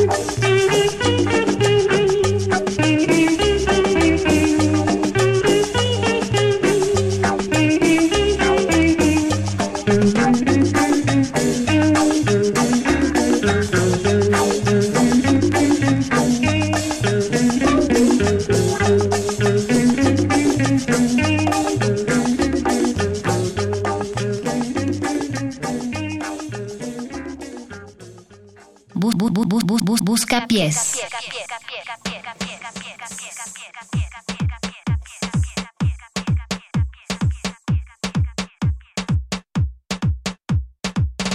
Cali, Chochi. Para todos aquellos fans que extrañaban el buscapiés en esta resistencia, estamos aquí Solo haciéndolo hoy. solo por hoy, quitándonos un poco la polilla de estar juntos. Hace mucho que no estamos juntos, muchachos. Es que solo así se dejan ver cuando tenemos que trabajar todo. y hay tacos de por medio. Y cuando hay tacos de por medio. Saludos a todos los que nos están sintonizando del otro lado de la bocina. Saludos a Aline que ya llegó. Y en unos momentos va a entrar aquí a platicarnos cómo llegó. También está Francisco de Pablo que por alguna razón no está en el micrófono. Y Luis Flores del Mal que ya estuvo un ratito allá afuera. Hay invitados de lujo allá afuera. Tenemos por ejemplo al doctor Graue. Le enviamos un saludo desde la cabina. Eh, está también por Ah, ahí. Osorio Chong también vino. Osorio Chong. Aquí hay de todo, aquí no, no hacemos ningún tipo de distinción. La maestra Elba Ester, por supuesto. El Esther Gordillo se invitó, ¿eh? yo no la traje. ¿No? Quiero ¿Quién que la. ¿quién, quién la coló? A ver, Paco de Pablo, confiesa. ¿Quién sabe? Pero dice que le manda saludos al Cacas. Amigos, ¿dónde preguntabas en algún momento, creo que fuera del aire, perro muchacho, ¿dónde sienten la resistencia? ¿Dónde, ¿Dónde se sentimos siente? la resistencia? Sí, lo preguntaste, pero Sí, tú lo preguntas. ¿dónde se siente la resistencia? ¿Dónde, sienten lo- ustedes la resistencia? ¿Dónde lo sientes? perro? Fíjate que el- es muy ¿Dónde la curioso que lo preguntes porque el otro día precisamente nos estaban haciendo una pregunta similar, pero en torno al sexo. O sea, nos preguntaban... Ah, Beto Oh, que Dios. volteó con una cara. Excuse, excuse you. Ajá. ¿En dónde se siente el deseo? O sea, físicamente en Ah, dónde se siente el deseo. De lo que sea. Ajá. O sea, si tienes ganas de un chocolate o si ves a el ser querido o si ves a alguien que te está sabroseando, ¿en dónde lo Bueno, sientes? Si ves a alguien que te está sabroseando, Ajá, no sé si pueda relacionar con deseo esa idea. Sí, sí, sí. Pero las anteriores, ¿Por qué creo no? que yo, yo puedo sentir en los brazos. ¿En La resistencia. ¿En serio? No, no la resistencia, Ah. el deseo. Ah, el Ah. deseo. ¿Por qué? ¿Qué sientes en el brazo? No sé, bueno, decías abrazar a alguien, Sí, estar sí, sí. cerca, ¿no? Ah, Querer algo, entonces es como la extensión de tus brazos. Ah. Puede ser, ¿no? Sí, sí, sí. Ajá. Yo como soy menos expresivo lo siento como en el esternón. Mm. En el Es como con el comunismo, lo sientes aquí, en el corazón. En el corazón. El día de hoy la resistencia Tu debe a la sentirse, debe sentirse en los pies. ¿Por qué? Ah, Porque sí. bailas, ¿no? Porque es el buscapiés, perro. ¡Ay, qué bonito juego de palabras! No, fíjate que ahora que lo dices, el, por ejemplo, el miedo, el terror, o sea, como de que algo muy malo va a pasar, lo siento en, lo- en los talones. ¿En los talones? Sí, Sí. sí, sí, sí, o sea, y, y ahí como que, o sea, y se extienden, ¿no? Como Sí, si sí. fueran raíces. Ah, qué Así la siento, sí, Ok. sí, sí. Como ¿Te ha si dado fueran- vértigo? Así un vértigo. No, ahora sí que vértigo, ¿no?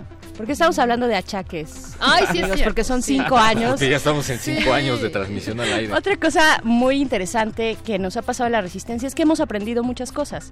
Y Mauricio Orduña Yo ha aprendido particularmente algo eh, que Muy le va a servir para toda la vida. en toda la vida. Hacer radio eh, es una es un disfrute, es divertido, es entretenido, te da chance para imaginar, pero también te ayuda a hacer cosas útiles en tu vida y te ayuda a crecer como persona.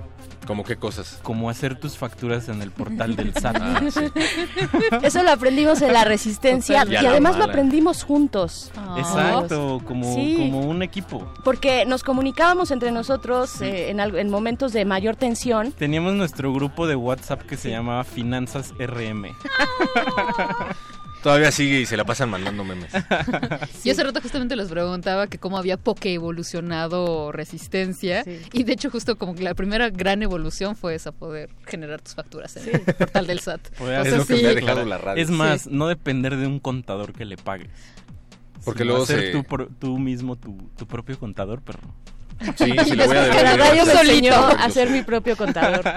Me encanta deberle dinero al SAT. Saludos a Diana, nuestra Sí, verdadera, saludos. la Ella- única que sabe lo que hace en esta resistencia. Nuestro coaching financiero. Sí.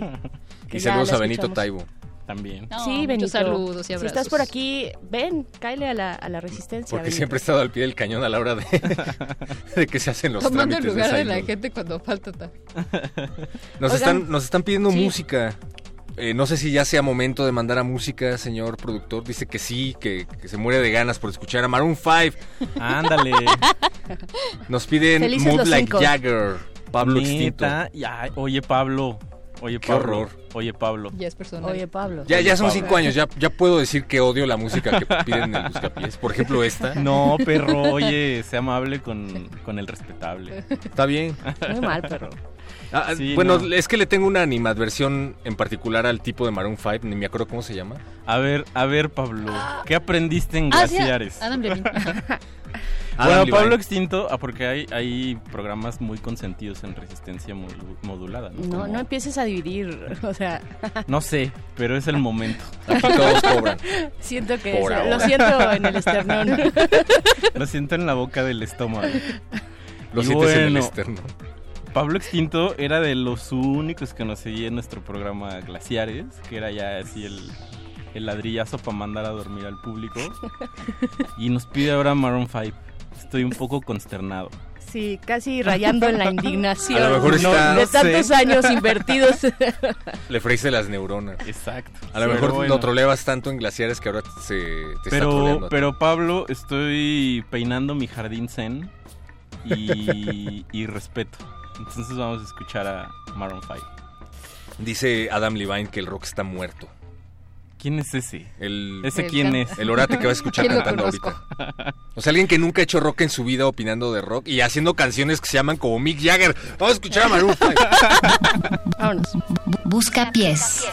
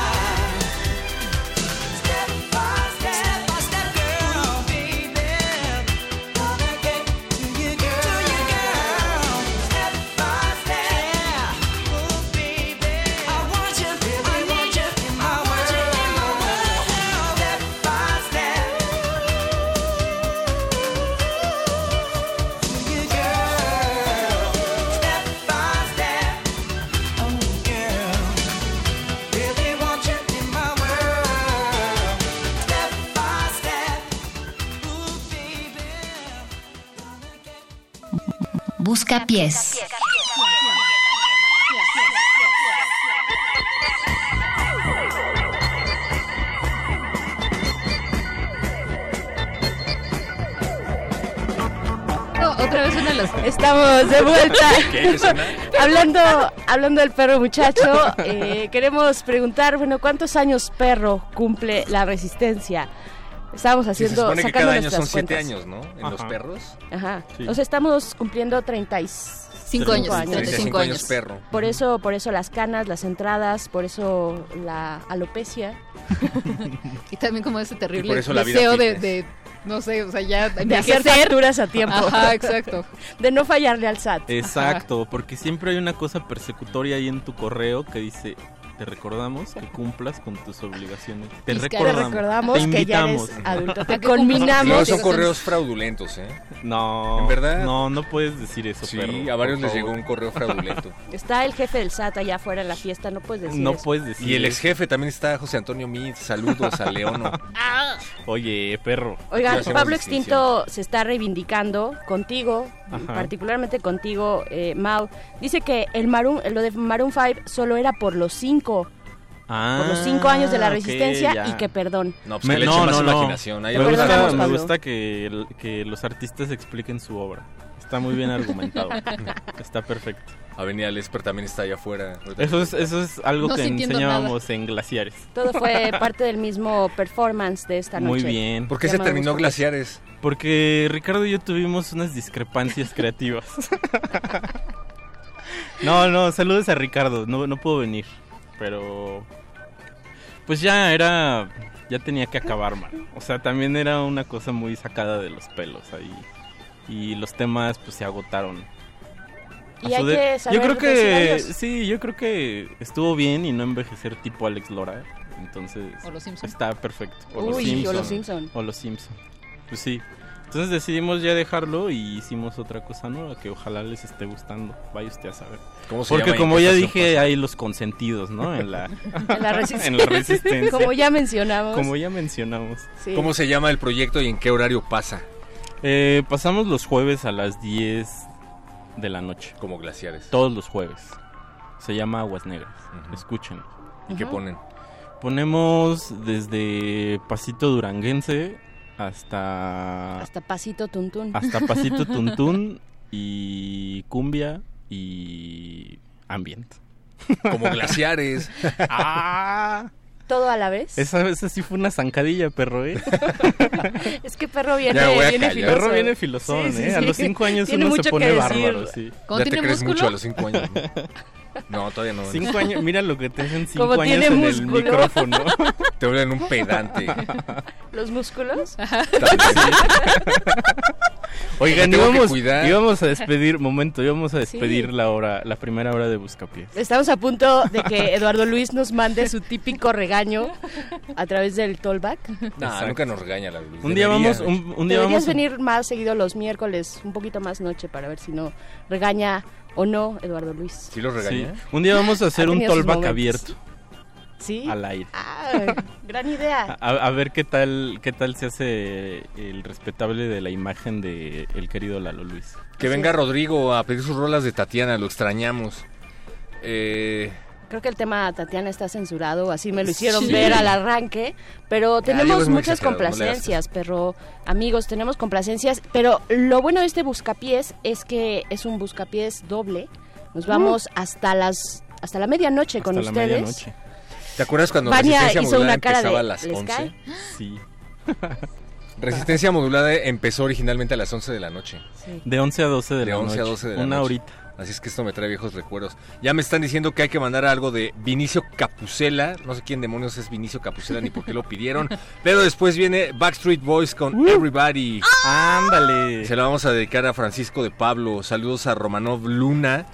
Y nos piden también cinco latinos como antes para Marta Elena Valencia. Para. Romanov es Secos Lamour. Espero haberlo dicho bien. Busca pies. Chi viva il vento, che sferza il suo lamento sulla ghiaia del viale del tramonto. Alla maca gelata, che ha perso il suo gazebo. Guai dalla stagione andata all'ombra del lampione San Susi. Che cos'è l'amore? Chi viva alla porta alla guardarobiera nera e al suo romanzo rosa che sfoglia senza posa al saluto riverente del peruviano dondolante che china il capo al lustro della settima polare Ai, permette signorina, sono il re della cantina. Volteggio tutto crocco sotto i lumi dell'arco di San Rocco. Ma s'appoggi pure volentieri fino all'alba livida di bruma che ci asciuga e ci consuma. Che cos'è l'amore? È un sasso nella scarpa che punge il passo lento di bolero con l'ammazzone straniera. Stringere per finta un'estranea cavaliera e il rito d'ogni sera perso al caldo dei pua di San Susino. Che cos'è l'amore? È la ramona che entra in campo. È come una vaiassa, colpo grosso, te la muove e te la squassa. Ai tacchi alti e il culo basso, la panza nuda e si dimena. Scuote la testa da invasata col consesso dell'amica sua fidata. Ai permette signorina, sono il re della cantina vampiro nella vigna, sottrattor nella cucina. Son monarca e son boemio, se questa è la miseria mi ci tuffo con dignità da re. Che cos'è l'amore? È un indirizzo sul comò di un posto d'oltremare che è lontano solo prima d'arrivare. Partita sei partita e mi trovo ricacciato mio malgrado nel girone antico qui dannato tra gli inferi dei bar. Che cos'è l'amore? Busca pies.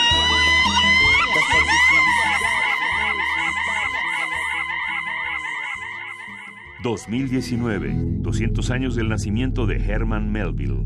Para el enloquecido Ahab, Moby Dick encarnaba todo lo que es capaz de atormentar y provocar locura, todo lo que enturbia la mente, todo el sutil demonismo de la vida y del pensamiento, todo el mal absoluto. Moby Dick, sexto piso, España, segunda edición, 2018. Ahab está empeñado en una venganza personal. Sí, la venganza que lleva a sus hombres también al despeñadero, mientras que Starbuck es la colectividad que puede salvarse en su conjunto. Por eso me resulta tan conmovedor y tan admirable el personaje de Starbuck. Vicente Quirarte, narrador y poeta. Herman Melville, 96.1 FM. Radio UNAM, experiencia sonora. ¿Ya oíste? Salud, Bienestar. recreación. Esto te interesa.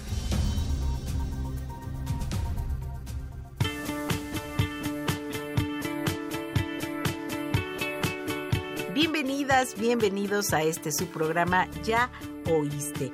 En esta ocasión vamos a hablar del cáncer infantil.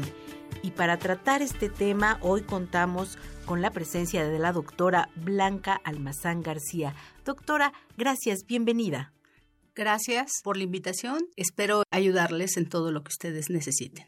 Bien, doctora, platíquenos, ¿cuál es la incidencia del cáncer infantil en nuestro país? Se estima que a nivel mundial 12 millones de personas tienen cáncer, de los cuales 5% son niños. En México, el cáncer se considera un problema de salud pública porque es la principal causa de muerte en menores entre los 5 y 14 años de edad. ¿Y cuáles son los tipos de cáncer más frecuentes, doctora? La leucemia, que es el cáncer principal que se presenta en los niños, seguido de los linfomas y de los tumores del sistema nervioso central. ¿Cuáles son los factores de riesgo para que un niño o niña presente cáncer? Existen diferentes factores de riesgo. Tenemos los factores genéticos. Los factores genéticos entra un grupo de enfermedades genéticas que pueden dar lugar a la presencia de cáncer. Entre ellos tenemos el síndrome de Down, que es una enfermedad donde hay una copia adicional al cromosoma 21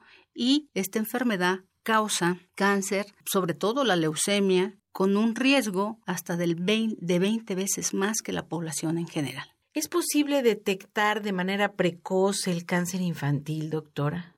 Sí, si pensamos en cáncer, porque la forma de cómo se presenta la enfermedad puede ser difícil de diagnosticar. En algunas ocasiones los síntomas son muy inespecíficos, es decir, los podemos encontrar en otro grupo de enfermedades que son de etiología probablemente infecciosa o bien de otra este, índole. Entonces, los datos de alarma van a ser signos y síntomas que nos pueden hacer sospechar en cáncer y entre ellos tenemos la cefalea o dolor de cabeza acompañada de vómito que se presenta por la mañana o bien que despierta al niño, que es recurrente y que incrementa su intensidad conforme pasan los días, semanas. Tenemos también la presencia de alteraciones en la marcha, alteraciones en el equilibrio, la presencia de, este, de la pupila blanca, lo que se conoce como el signo del ojo de gato, que se puede presentar en uno o en ambos ojos, crecimiento de los ganglios, generalmente en el cuello, en las axilas o en la región inguinal y que éstas tienen ciertas características que nos hace pensar que puede ser cáncer, como cuáles, el que estén duras, el que no se puedan mover porque están fijas a los planos profundos, el que sean indoloras, eso nos puede hacer pensar a nosotros que se trate de cáncer. También tenemos la presencia de una masa palpable en el abdomen o bien ese crecimiento rápido del abdomen, la presencia de dolor persistente de hueso y articulaciones o bien que aparezca una bola o una bolita en cualquier parte del cuerpo. Otros datos puede ser fiebre sin causa aparente por más de siete días, que tengamos la presencia de, este, de cansancio, de palidez, de pérdida de peso, sangrados, ya sea de nariz, de encías, que tengamos puntitos rojos, que nos habla también de sangrado, moretones, todos esos datos nos tiene que hacer pensar en que se puede tratar de cáncer y entonces papás, mamás, o médicos de primer contacto que tengan esa sintomatología, hay que enviarlos al hospital para su revisión por un médico o bien revisión de un especialista. Así que papás, mamás, no descartemos ninguno de estos síntomas y a la aparición de alguno de estos inmediatamente llevar al niño con el médico. Que finalmente, doctora, también estamos eh, suponiendo que hay un control pediátrico, que esto podría llevar a un diagnóstico muy oportuno. Claro que sí, es muy importante la exploración mensual, la valoración mensual del control del niño sano. Y ahí es donde tanto los pediatras como los, médicos generales o los médicos familiares pueden detectar de alguna manera que algo no está bien en el niño. Más información sobre este y otros temas en www.gov.mx también te invitamos a seguirnos e interactuar con nosotros en nuestras redes sociales oficiales. Búscanos en Facebook, Twitter, Instagram y YouTube como ISTEMX.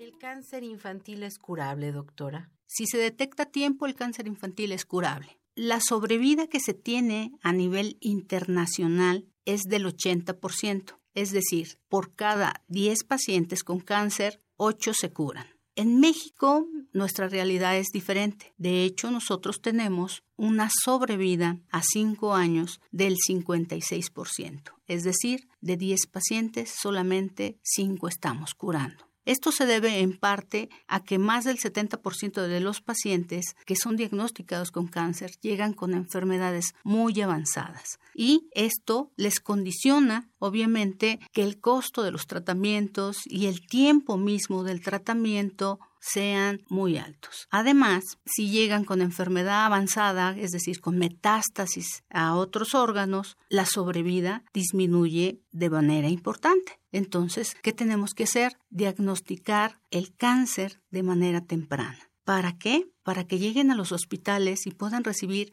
un tratamiento adecuado en etapas tempranas y obviamente son pacientes que seguramente vamos a curar. Es importante apegarse al tratamiento porque también por ahí ha habido literatura que refiere que hay cánceres que no logran detenerse porque el propio paciente suspende el tratamiento, doctora. ¿Qué nos puede decir sobre esto? En México todavía tenemos mucho abandono del tratamiento. De hecho, el porcentaje es el 30%. Si comparamos con otros países como Estados Unidos y Europa, donde ellos tienen una tasa de abandono del 3%. Entonces estamos hablando de cosas completamente diferentes. ¿Qué tenemos que hacer nosotros los médicos? Primero que todo, tener una relación muy empática con el paciente y con los papás. Esto favorece una comunicación que yo llamo asertiva para que, que, ellos nos tengan confianza y que sepan que están con un buen grupo de trabajo que quiere hacer lo mejor para ellos, para que ellos se curen, seguramente los resultados van a ser diferentes. Los niños que más abandonan tratamientos son los adolescentes, y seguramente este es porque no quieren que se realice en ellos una cirugía que puede ser este, de, amputación, de desarticulación y que obviamente se relaciona mucho con su estado físico. Y no les gusta, no les gusta perder una pierna, no les gusta perder un ojo, a nadie, a nadie. Ya sabemos que esto a nadie, pero forma parte del el trabajo a realizar en algunos pacientes para que se curen. Doctora, ¿cuál es la incidencia del cáncer en México? Se estima que en el mundo existen 12 millones de personas diagnosticadas con cáncer, de los cuales el 5% de los casos son niños. En México, el cáncer es un problema de salud pública, ya que representa la principal causa de muerte por enfermedad entre los 5 y 14 años, cobrando más de 2.000 vidas anuales. Se diagnostican entre 5.000 y 6.000 casos nuevos al año y la incidencia es de 150 casos por año por millón de habitantes. Doctora, un mensaje final para todas las personas que nos están escuchando en estos momentos. Claro que sí. Yo los invito a la población en general de que se suman a los esfuerzos del trabajo para ayudar a los niños con cáncer. Pues es gente que sufre mucho, que lleva su vida diferente a la de un niño sano porque tiene que estar internado, porque tiene que recibir procedimientos y eso le causa dolor. Entonces, lo que nosotros quisiéramos en un futuro no muy lejano es que los niños logren sobrevivir más allá de lo que tenemos de supervivencia en México. Y el trabajo en equipo es la clave. Si nos sumamos a los esfuerzos que se están llevando en los hospitales para tratar de diagnosticar de manera temprana a los niños, seguramente su sobrevida va a ser mucho mejor y su sufrimiento va a minorar conforme pase el tiempo. Muchas gracias por toda esta información, por sus comentarios, doctora Blanca Almazán García. Muchas gracias, doctora. Gracias por la invitación. A todos ustedes, muchísimas gracias por su atención. En nombre de todo este equipo de trabajo se despide de ustedes María Este Ramírez González. Hasta la próxima. ¿Ya oíste? Esta fue una producción del ISTE.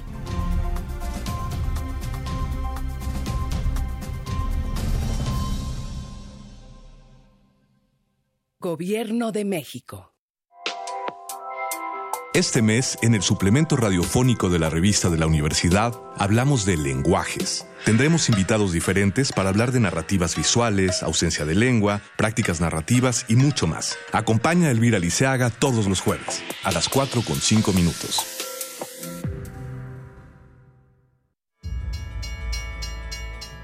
No exponga su vida sobre las vías. Si el tren está en marcha, no camine junto a él y nunca pase por debajo o entre los vagones. Cruce por los lugares designados y hágalo con precaución. Manténgase alerta. El tren siempre le avisará cuando se aproxima. No intente ganarle el paso al tren. Agencia Reguladora del Transporte Ferroviario, Secretaría de Comunicaciones y Transportes. Gobierno de México. El alcoholismo es difícil de entender. Se piensa que por ser joven se puede mezclar alcohol y diversión sin medir las consecuencias, al grado de sufrir un accidente o perder la libertad. Mayor información al 5705-5802. Lada sin costo 01800-561-3368. Escuchas 96.1 de FM. XE UN. Radio UNAM. Transmitiendo desde Adolfo Prieto 133, Colonia del Valle, en la Ciudad de México. Radio UNAM. Experiencia sonora.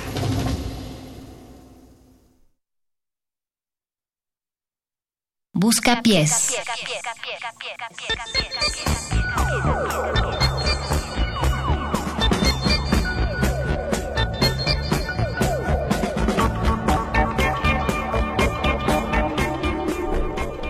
Estamos en el Buscapiés. Son las 11 de la noche. Esto es irreal. Sí. No sé qué está pasando. Eh, Buscapiés, un programa que ya no existe, pero estamos reviviendo en los cinco años de resistencia modulada. Cinco años, Paco. Porque la radio es, a diferencia de los seres humanos, sí se puede revivir. Bueno, eso es lo, lo que nos gusta pensar desde Sí, la claro. Porque luego, en las palabras de Luis Flores, eh, pues podríamos terminar sonando como chavorrucos que nada más estamos repitiendo las mismas cosas una y otra vez. De hecho, creo que un ejercicio interesante para, para esta noche sería preguntarnos qué hemos aprendido en estos cinco años y demostrarnos a nosotros mismos y a la audiencia que, Que pues no nos estamos algo. repitiendo, que estamos en realidad transformándonos que, eh, con, con todos ustedes. No, no sé, no, no sé, no sé, no sé. no sé. ¿Me, me la compran? Está, está- está dando una conclusión ya, ya casi. Está, está muy Mm. chido porque es cierto, es muy cierto. Em, a ver. ¿Qué has aprendido tú, Eduardo Luis? Yo no, no llevas los cinco años, pero no importa, no años. importa, no, no, nadie lleva la cuenta. Bueno, sí, tres años. Eh, Saben que la primera, yo creo que entré como en un- creo que el día exacto así como que empecé fue el primero de febrero del 2017 y esa misma semana, que- creo que fue el lunes o martes, no sé, pero esa misma semana eh, había buscapiés y le entré al buscapiés, no sé por qué, quién me dijo como que, ay, éntrale. Y estuvo bien extraño porque estábamos en esta mesa que, que primera vez que yo estaba como como, como con tanta gente en una mesa, porque eso es lo chido también de aquí, que somos muchísimos. Es y ¿saben qué he aprendido? A compartir Sobre, la mesa. sobre la amistad. ¿En serio? ¿No la habías aprendido antes? No, no, no. no, no. ¿Pero qué una, una aprendiste amistad, de la amistad amistad? distinta. ¿Cómo, cómo eran tus amistades? ¿Cómo, cómo Era- eran como era- eran como venezolanos todos. Ah. Y- no, no, no, no, no, no, no. Fue, fue 100% comedia. 0% Discriminación. xe- Xenofobia. Sí. Alberto Benítez. Paco de Pablo, Eduardo Luis, Moni, compañeros. audiencia. Resistencia modulada, cinco años. Qué bonito que digas eso de la amistad de Eduardo Luis, porque creo que justo algo que quedó desde el principio aquí es que era un equipo de trabajo entre comillas radiofónicas, porque creo que él nunca se sintió tal cual como un trabajo, sino... Ay, pensé que sí, Eso. como un equipo. De hecho, de los tres que están aquí, dos me caen mal. No voy a decir nombres. No, pero está bien la, la horizontalidad, ¿no? Como trabajar de la mano juntos, digo, como el, apoyo mutuo, ¿no? Y el aprendizaje, la exploración y también el... Digo, sí, ya de por sí creo que nos han tocado bastantes protocolos y como seguir unas estructuras, ¿no? Como todo tiene que estar estructurado de alguna manera. Qué bueno que no fue así con nosotros. Qué bueno, espero que así se sienta al aire, que todo sea una línea perfecta en la que no hay como otras figuras que sobresalgan o que se interpongan, ¿no? En el flujo de las cosas. Como el triángulo, ¿no? Como que el Sí, triángulo. el una triángulo es, figura muy es muy opresivo, no me gusta esa figura. tiene ahí- es muy picuda. Sí, ahí, ahí hay un filo, siempre hay algo más filoso ahí. Y una de las cosas también que aprendí en, en Resistencia eh, es como salirse de la caja completamente. Eh, programas como, no sé, como Glaciares también eran como una cosa para mí muy experimental en radio que yo no conocía tanto. Entonces... ¿Te asustó? este- no, para nada, al contrario. gustó? Entonces estuvo, estuvo chido, está chido. ¿Estás enamorado de Ma- Glaciares? Ma- Mau pregunto si estoy enamorado, en- enamorado de él y sí, puedo estar enamorado de él. Por eso, por eso cancelé Glaciares para, para hacer aguas negras con ellos.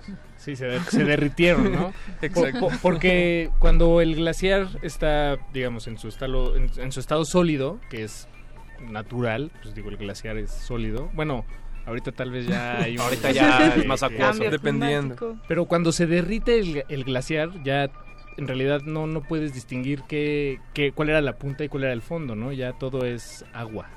Agua, Agua. agua. Y bueno, y la- aquí ya, ya que llega y- la tierrita, pues ya es agua negra. Agua bien sucita, pero sabrosa. Además, Sabrosa. se, se quita el esquema del triángulo tan molesto para Beto para convertirse en una linealidad. Eso. Eso. También a mí algo que me gusta mucho y al mismo tiempo me creo que suma a mi a mi ansiedad moderna de, de- de chavo moderno es que tenemos un grupo de WhatsApp que siempre, todos los días, está hasta arriba en mi lista porque... Obvio. Porque, pues, Porque hay mucho, hay mucho que decir, Tiene mucha stickers, muchas opiniones. Eso es lo mejor, los stickers. es como mi grupo favorito para stickers. De hecho, estaría muy bien revivir el WhatsApp de Resistencia Modulada. Lástima que no tiene Que la... lo, lo cambiamos por unos audífonos que nos faltaban. Exacto. Cambiaron su plan dental por un barril de cervezas. Plan dental. ¿Verdad que sí, ciertamente tenemos un WhatsApp? Y, y una canción cantada por Apache que está allá afuera y no quiere re- venir. No, pero ahorita eh, nos está escuchando, eso sí me, Eso está muy bien, me eso está consta. muy bien, Entonces eh, estamos presionándolo eh, pues, poco a poco. Va, va a venir Apache, también va a venir Mario Conde, perdón por arruinarles la sorpresa. Va a aparecer así como él Va a aparece. aparecer de repente, pa- para todos, para ustedes allá afuera, para nosotros aquí adentro. De repente va a aparecer Mario Conde, no sabemos cuándo. Entonces va a estar muy bonito, yo creo. Aquí estamos. Aquí Cinco estamos. años. Y pues esto es, esto es un buscapiés, finalmente, entonces eh, respondemos a la audiencia, es un, es un momento en el que, que es un quita y pone, da y, y ven y vamos y ponte. y- Entonces- La retroalimentación, La en resistencia modulada es importante. Y ahora mismo vamos a escuchar una canción que nos pidieron. Sí, Backstreet Boys, Everybody. La supervivencia de las luciérnagas radica. Ey, ¿qué está pasando? ¿Qué está pasando? No sé, pero... Pues, Son mis no- aguas negras, Mauricio. Pero algo decían a los luciérnagas, me tiene intrigado. Sí, porque la supervivencia de las luciérnagas. Creo, creo que a partir de esto podemos mandar a la canción de Sí, sí, sí. Backstreet Boys. Everybody. Busca pies. Reflexión importante. Rock your body, yeah.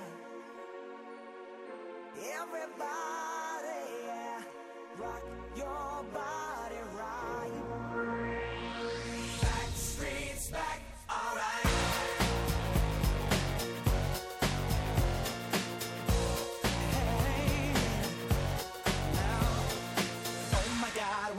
back again. Brothers, sisters, everybody sing. Gonna bring the flame, I'll show you how. Got a question for you, better answer now.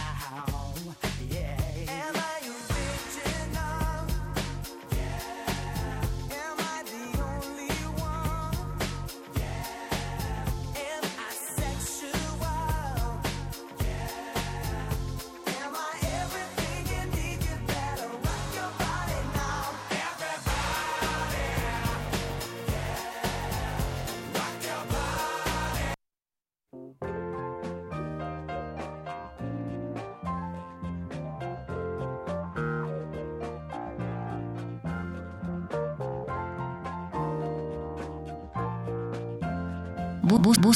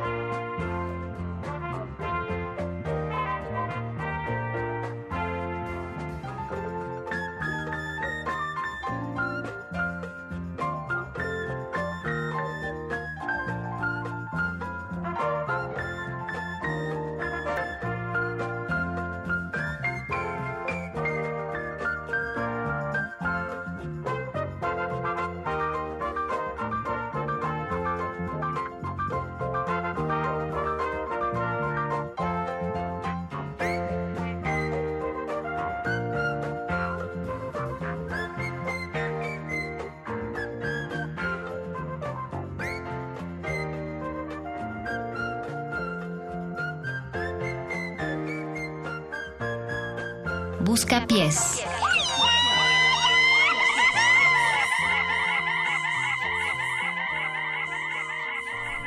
La verdad a nadie le gustan los Backstreet Boys. ¿Qué? Pero A todo el todos, mundo. Bueno, sí, a todo el mundo, pero a todo el mundo más le gusta Snoopy. Snoopy. Sí. Y, y además esa sí nos la pidieron. eh, tenemos que decirles la verdad, nadie nos pidió los Backstreet Boys, fue Autocomplacencia. Una autocomplacencia, pero Es el pero común denominador entre los, o sea, entre los gustos de todos, los Backstreet Boys es ese punto que nos une. Por ejemplo, yo yo soy Brian. Ah, si fuéramos aquí cada quien un Backstreet Boy. Tú eres Jay-Z. ¿Cuál era Jay-Z? ¿El que era cholillo? Ajá, el que era- el drogadicto. Ah, mira, gracias Paco. no, decía por eso. Oigan, tenemos una llamada. Hay alguien aquí metido en esta charla, escuchándonos. A ¿Quién ver, a ver, a ver. Bueno. Hola. Hola. Identifícate, por favor. ¿Qué pasó, Resistencia? Así como el Buscapiés revive, Yes. también revivo yo, soy Álvaro. Álvaro, ¿cuándo te moriste? Que ya Cuando, reviviste. cuando desapareció el Buscapiés también me Oh, qué un fuerte. rato. Álvaro, ¿cuándo fue el último día, antes de hoy, claro está, que habías escuchado resistencia modulada? Ah, bueno, Resistencia lo retomé hace, bueno, esta semana y la pasada. Ok, bastante fresco. Sí, sí. Pero bueno, ¿Y el viernes en la noche qué escuchabas? ah, no lo sé. Creo que me distraía bastante eso en estas noches, en las últimas horas. ¿Y la recuperación va, va bien? ¿Te sientes Va muy bien, va. entero? Oiga, muchas felicidades. Gracias Álvaro. ¿Desde dónde nos marcas? Bueno, ahorita estoy por Nesa, muy cerca de la FES Aragón, La FES Aragón. entrenándome. Estrenan- eh, ¿Estrenándote? Sí, ¿Como Puma universitario o...? claro, claro. Ah, felicidades. Es que hace que hace una semana entraron al- a la universidad, ¿cierto Álvaro? Mm, eh, No, hace dos. sí, hace dos. Hace dos. Bueno, me Felicidades. estoy entrenando para ir a refrescar. Igual, refrescar unos programas. A refrescarlo. Oye Álvaro, ¿y qué opinas del perro muchacho? Estábamos pensando en, en- O sea, tenemos dos opciones. O darle dos horas de metálisis o sacarlo del aire y ponerlo a, a hacer GIFs para Twitter. Se le da muy bien. Ah, qué difícil. ¿Escuchaste, perro? Toma no, eso, no está aquí, pero sí te está escuchando. Yo digo que mejor le demos dos de metálisis. Y Seguro, estamos hablando de unos GIFs animados, así. Sí, muy buena calidad de GIFs y coyunturales también. Casi podrían ser stickers luego de, de WhatsApp. No nos tienes que responder ahorita. Igual nos puedes responder por Twitter. No pasa nada. Oye, pues muchas gracias por marcarnos. Dinos cómo, cómo podemos ayudarte, porque finalmente de eso se trata la, la, la radio pública, la radio universitaria, eh, la- hacer comunidad. Estamos aquí para ti. Bueno, bueno. ¿Quieres escuchar Eh, alguna escuché canción? Sí. ¿Perdón? ¿Qué canción quieres escuchar, Álvaro? Con lo que escuché los Backstreet Boys me acordé de esos strippers que eran de antes, que, que estaba de moda esa canción, pero me refrescó, me, me, me llevó a otro lugar también, en donde sonaba la canción de Dota de Bad Hunter, y pues todos sabemos a quién evoca. Naturalmente, yo sí sé, yo sí sé, eh, pero aquí hay otras cuatro personas, no sé si ellas sepan. No, yo me arriesgo a decir, no, ¿puedo, puedo repetir em, el nombre de esa canción y lo que implica para que la presentes y ya suene al aire? ¿Perdón? ¿Nos puedes repetir el nombre de la canción y, lo que implica para que la presentes y ya hagamos este vínculo entre tú, la música y las frecuencias? Ah, bueno, para recordar con quienes dichos, eh, llegamos a dudar de nuestra heterosexualidad, vamos de Bad Hunter. No te, no, te- no te estamos entendiendo bien. Yo, yo, yo sí entendí la palabra sexualidad, eso sí, eso sí lo entendí. Caballo homosexual de la montaña. Deberíamos escuchar esa. güey. Ey, esa es muy es buena. ¿Conoces güey. esa canción? La de Caballo Homosexual de las Montañas. Bueno, bueno. Bueno, seguimos. Álvaro ya se fue. Álvaro, ¿en serio? ¿Está bien? Bueno, Álvaro, lo, sentimos mucho. O, o bueno, gracias. Si sigues ahí, gracias por hablar. Vamos a campechanear la canción porque no logramos captar lo que querías, Álvaro. Pero bueno, la música va a llegar directo a tus oídos y a los de la audiencia. ¿Sí nos vamos con caballo homosexual de las montañas o más bien con qué vamos? Ah, perfecto. Va, sí nos vamos con caballo homosexual. Desde la tarde que la... Yo también me llamo Álvaro, entonces es una complacencia No, para tú- mí. tú eres Apache, güey. Y tenía desde la tarde queriendo escuchar esa canción. Qué bien que viene al Buscapiés. Felicidades. Por este momento. Que suene. Busca pies.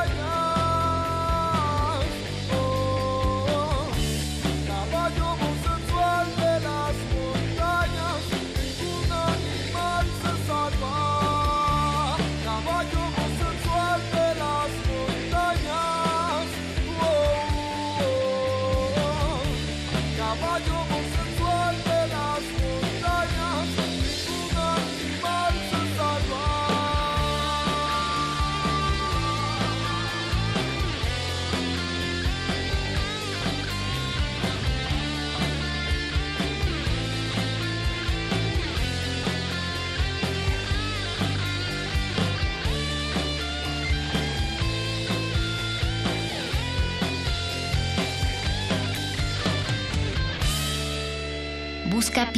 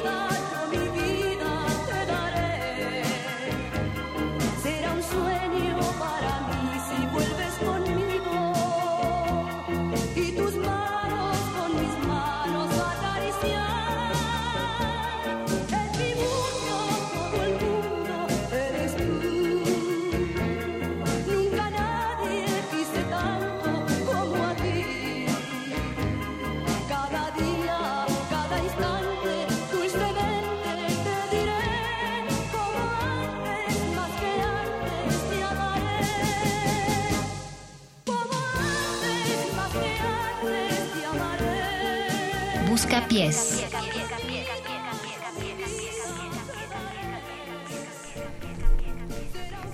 Ya son las 23 horas con 34 minutos y estamos escuchando otra complacencia aquí de fondo en el Buscapiés. ¿Cómo estamos? Ya, ya, ya hay una nueva voz en esta mesa. Hola, buenas noches, audiencia. ¿Quién eres? Identifícate ahorita.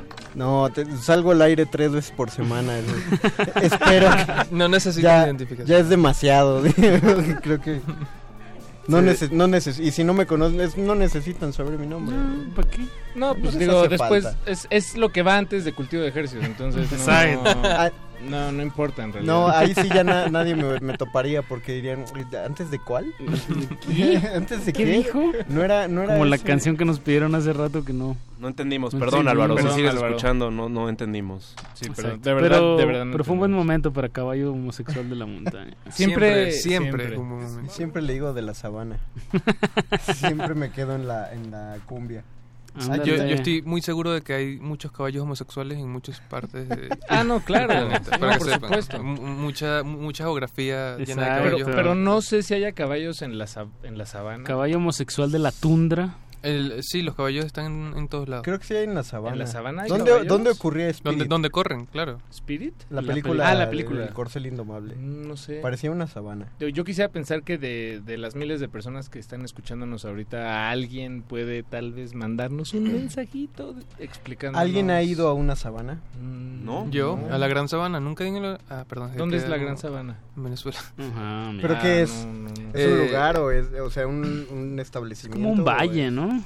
Eh, sí, es una zona geográfica, eh, frontera con Brasil. Y le llaman la Ah. Gran Sabana porque, bueno, una hiper Sí, es inmensa, una- hiper, o sea, como... Y las montañas que están ahí ni siquiera se llaman montañas, se llaman tepuyes. eh, y es donde se forma el agua. Muy bonito, de verdad. Pero el agua ya, todo el agua del mundo ya está formada, ¿no? Mm, no, Wow. la lluvia hace mucho también su trabajo. Pero ya nueva. está ahí, digamos, digo, ahí. Las nubes ya están o sea, ahí. No, no el- genera nueva agua. Está, está apelando al ciclo del agua, Paquito de Pablo. Exacto. De alguna otra manera ya está el agua. de- Solo, No sé.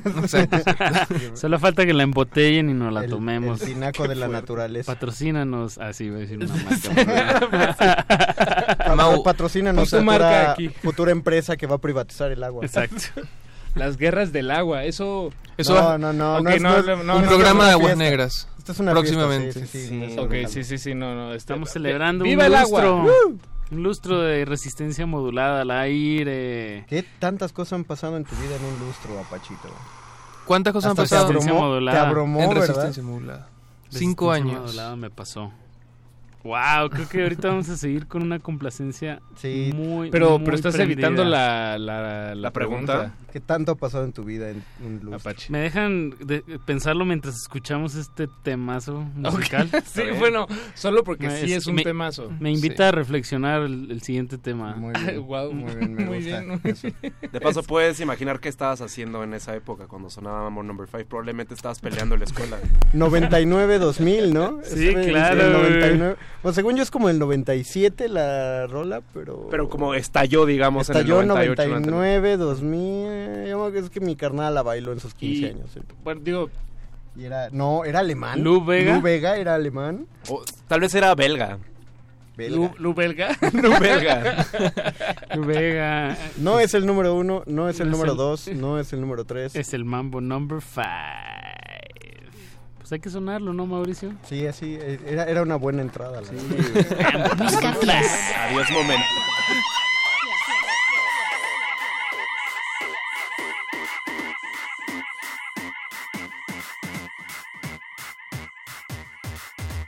One, two, three, four, five. Everybody in the car, so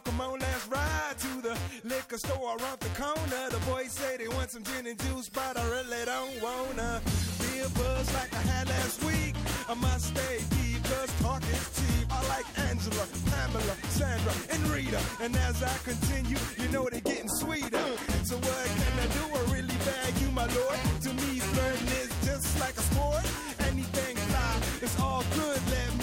simply singing the trumpet. A little bit of Monica in my life, a little bit of Erica by my side, a little bit of Rita's all I need, a little bit of Tina's what I see, a little bit of Sandra in the sun, a little bit of Mary all night long, a little bit of Jessica, here I am, a little bit of you makes me your man.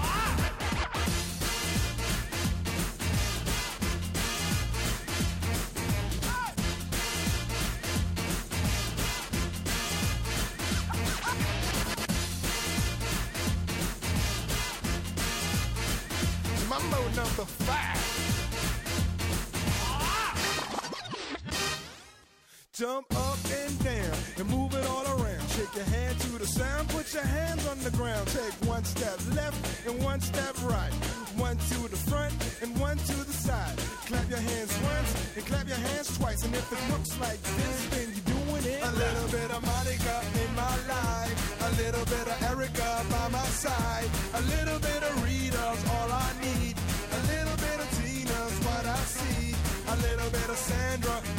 A little bit of Mary all night long. A little bit of Jessica, here I am. A little bit of you makes me your man.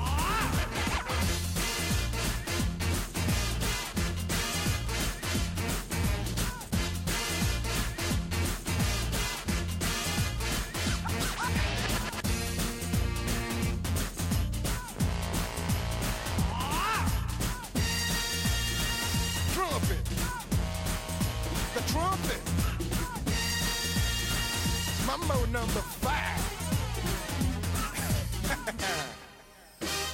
A little bit of Monica in my life. A little bit of Erica by my side. A little bit of Rita's all I need. A little bit of Tina's what I see. A little bit of Sandra in the sun. A little bit of Mary all night long.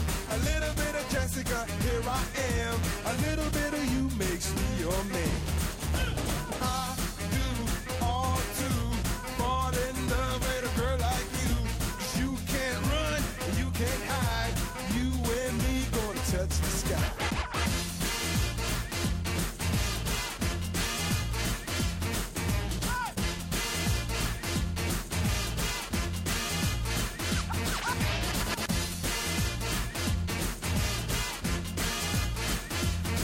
Number five.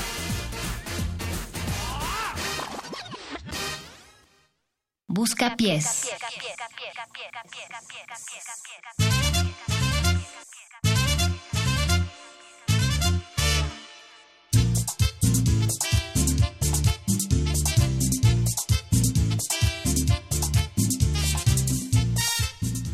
Una de las cosas que más me gustaba del buscapiés, aquí recordando, chicos, eran los fondos.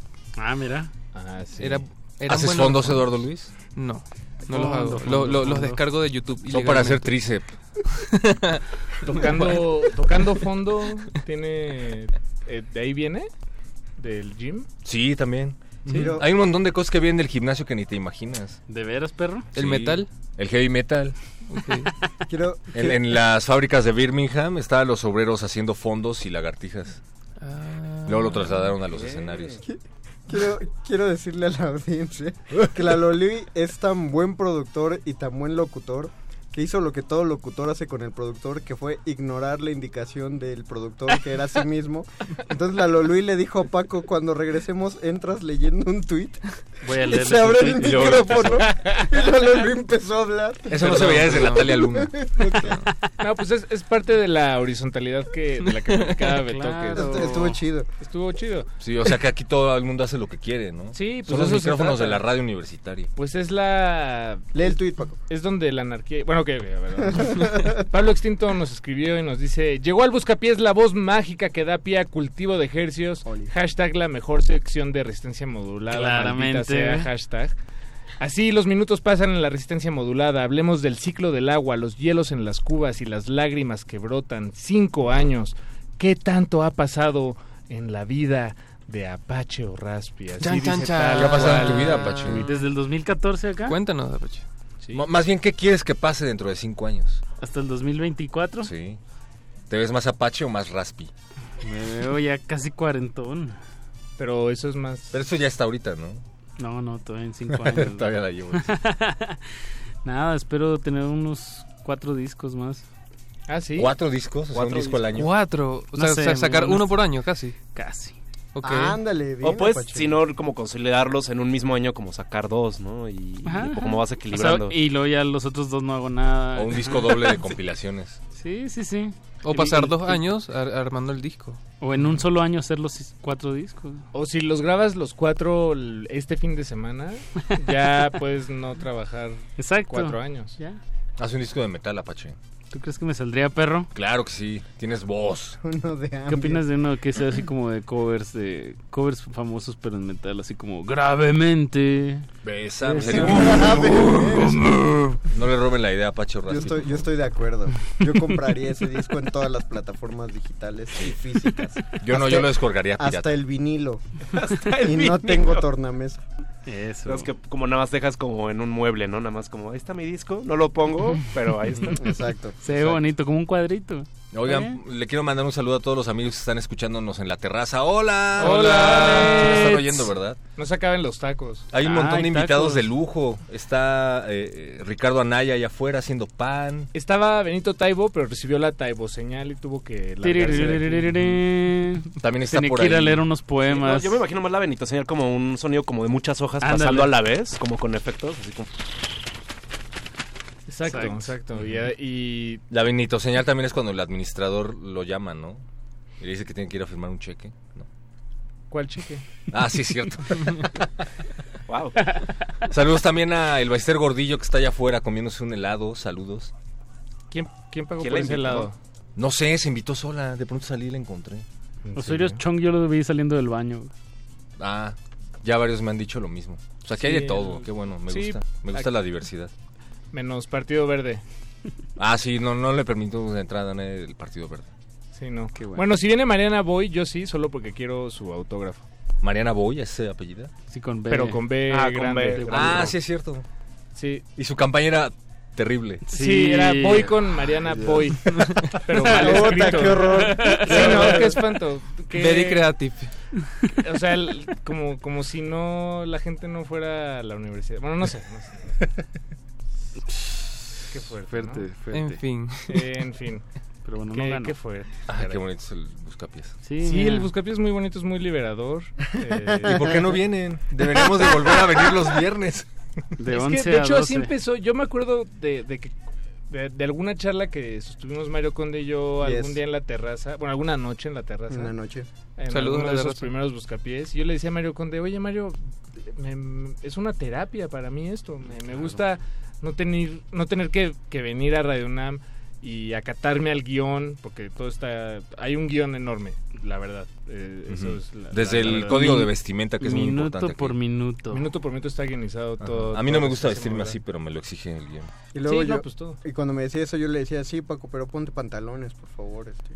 Y Sí, poco claro, a poco. no, me pero es que todo eso era parte del guion, y Vístete. entonces eh, era un metaguión que, que, se, que se consumía a sí mismo y entonces no sabíamos dónde empezaba la realidad, dónde empezaba el guion y nos dimos cuenta que en el buscapiés Te no, no importaba, sí, o sea, no, o sea, no importaba si había pantalón en realidad. ¿No? O sea, si regresé al buscapiés, ¿vendrías?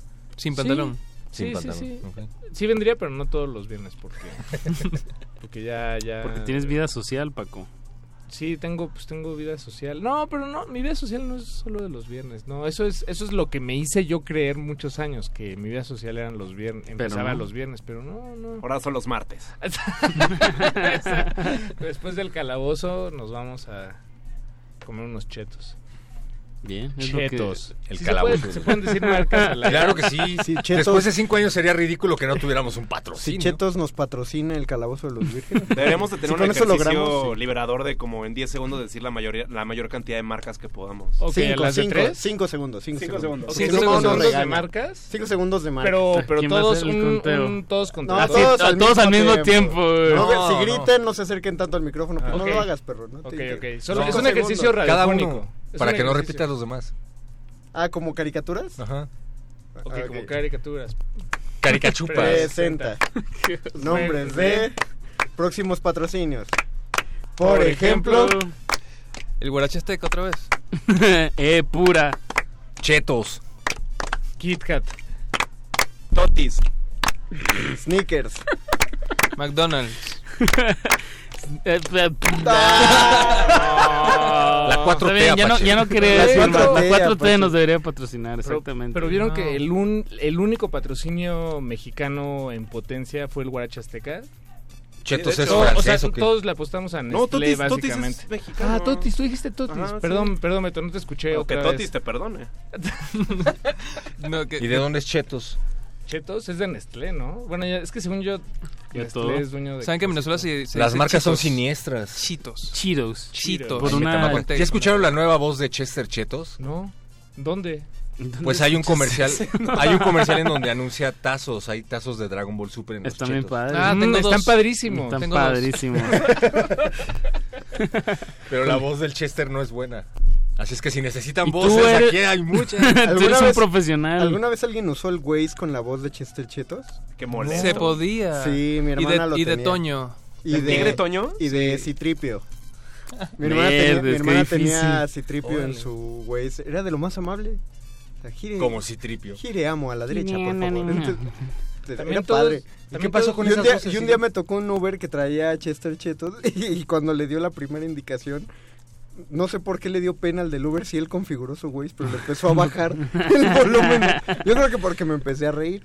Pero no, no le puso fe, lo puso así rápido. A lo mejor él era la voz de Chester Chetos y lo ponía por nostalgia. Gire a la derecha. Algo así. No está tan fácil, ¿verdad? No, no. no. A la derecha. Eso suena más a... Mm, riquísimas. es el, este, este buscapiés es el demo del perro muchacho. ¿Se acuerdan del de Sopa Nissin? Había un Ah, comercial sí, de sí, Sopa Nissin. que Sopas. Nissin. Pero era- Deliciosas.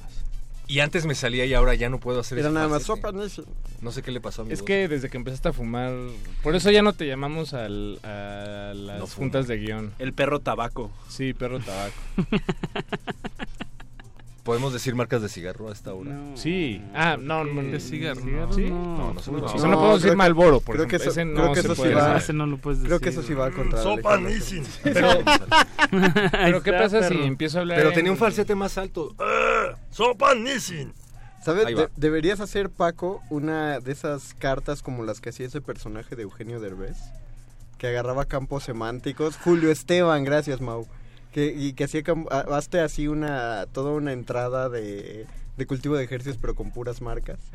Pero ese no era, no era el portero. No, era no, el el portero, portero- el portero evitaba marcas. Exacto, córtale, No, Julio Esteban ese. agarraba campos semánticos y este No me acuerdo de Julio Esteban. ¿Cómo Era- se veía? era cuando, como cuando tipo- leía una carta que ajá. era, por ejemplo, de un Una- estado, esta carta se la escribe este, Era la parodia de Walter De Mercado. Walter Mercado, exacto. Chihuahua, Sonora, y de- de cuando veo eh, tu Culiacán, quiero Tepic, Las Nayarit, una cosa así, o sea, iba juntando como campos semánticos para hacer toda la... Y todos nos reíamos nada más. Wow, es que A mí pues nunca por me eso, por eso verlo. Julio Esteban Derbez era el que menos, era el menos agradable, pero era, era muy inteligente para hacer esa, Wow. Esa carta. A mí el diablito de Eugenio Derbez, mm, la verdad no me parece que era el mejor, pero siento que, era el de ¿no? los más eh, pues aceptados por, por la audiencia. ¿no? Pues sí, porque no salía Derbez más que lo que sí, o sea, en realidad no hacía videos. nada él. Tocándole un Ajá. botón, ¿no? Y moviendo unas perillitas, me acuerdo. Sí, era el, el demonio mismo. Es- lo es. Yo me acuerdo mucho, yo me acuerdo mucho de él haciendo un, una parodia de Bronco que se llamaba Ronco. ¿De Bronco, sí es cierto. Y- Yo y- me acuerdo y de una cantaba. parodia que hizo de Metallica. Ah, Y claro. Metallica era una chica vestida de plateado y bailaba y decía Metallica. y yo decía, de chavo, ¿en serio eso es Metallica? Y me puse a buscar y descubrí al verdadero. ¿Cómo buscabas si O no sea, había descubriste internet? Metallica perro? a partir de, una, Sí. de un sketch de Eugenio Derbez. Sí, sí. Pues por Mira. eso está Wow. en, tiene su propia estrella en Hollywood, Derbez. Ah, sí. ¿Por Sí. esa parodia? No, no digo por, por, por, por ser genial, por influenciar a, a, chavo- a chavos como tú. No Claro. Pues salió en la de Dora. Pero quién sabe si La está buena o mala. Dicen que está buena. ¿Sí? Ya, ya salieron los primeros tomatazos. En Rotten Tomatoes tiene buena calificación. La de Dora la exploradora. Wow. Qué espanto. Qué spam. Yo la voy a ir a ver. Bueno, pues escuchemos un tema, sugerencia. No, no, no sé dónde vienen las cosas ya esta noche, pero escuchémoslo. Yo te lo dedico, Paco. Gracias. Busca pies. igual.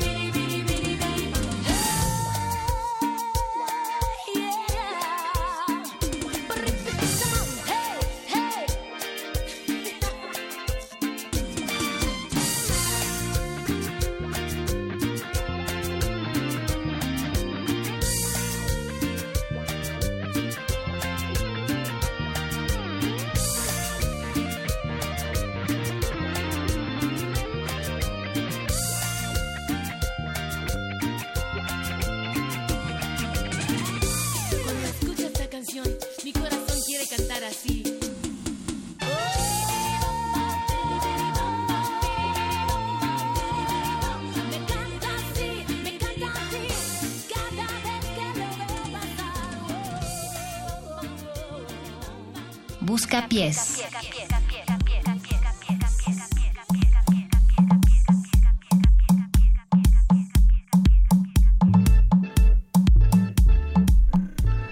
Tenemos que decidir con qué canción vamos a despedir el Buscapiés. Porque quedan cinco minutos, como los cinco años de resistencia modulada. Yo quiero recordar algo de, Ay, de cabrón. Apache. Ay, Déjenme perdón. interrumpo la dinámica. Perdón, me espanto, es que No, creo que, creo que uno de mis mejores recuerdos fue cuando Apache dijo que tenía que hacer sus necesidades. Sí, a mí sí, sí. se me hizo épico. Hubo- Siempre lo voy a guardar en mi hubo- corazón. Hubo un tuitazo de un célebre locutor de ese tiempo que nos...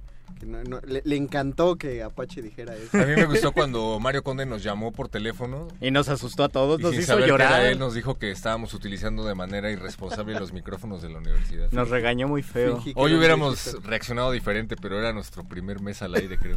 Y aparte me fui contra Paco de Pablo. Sí.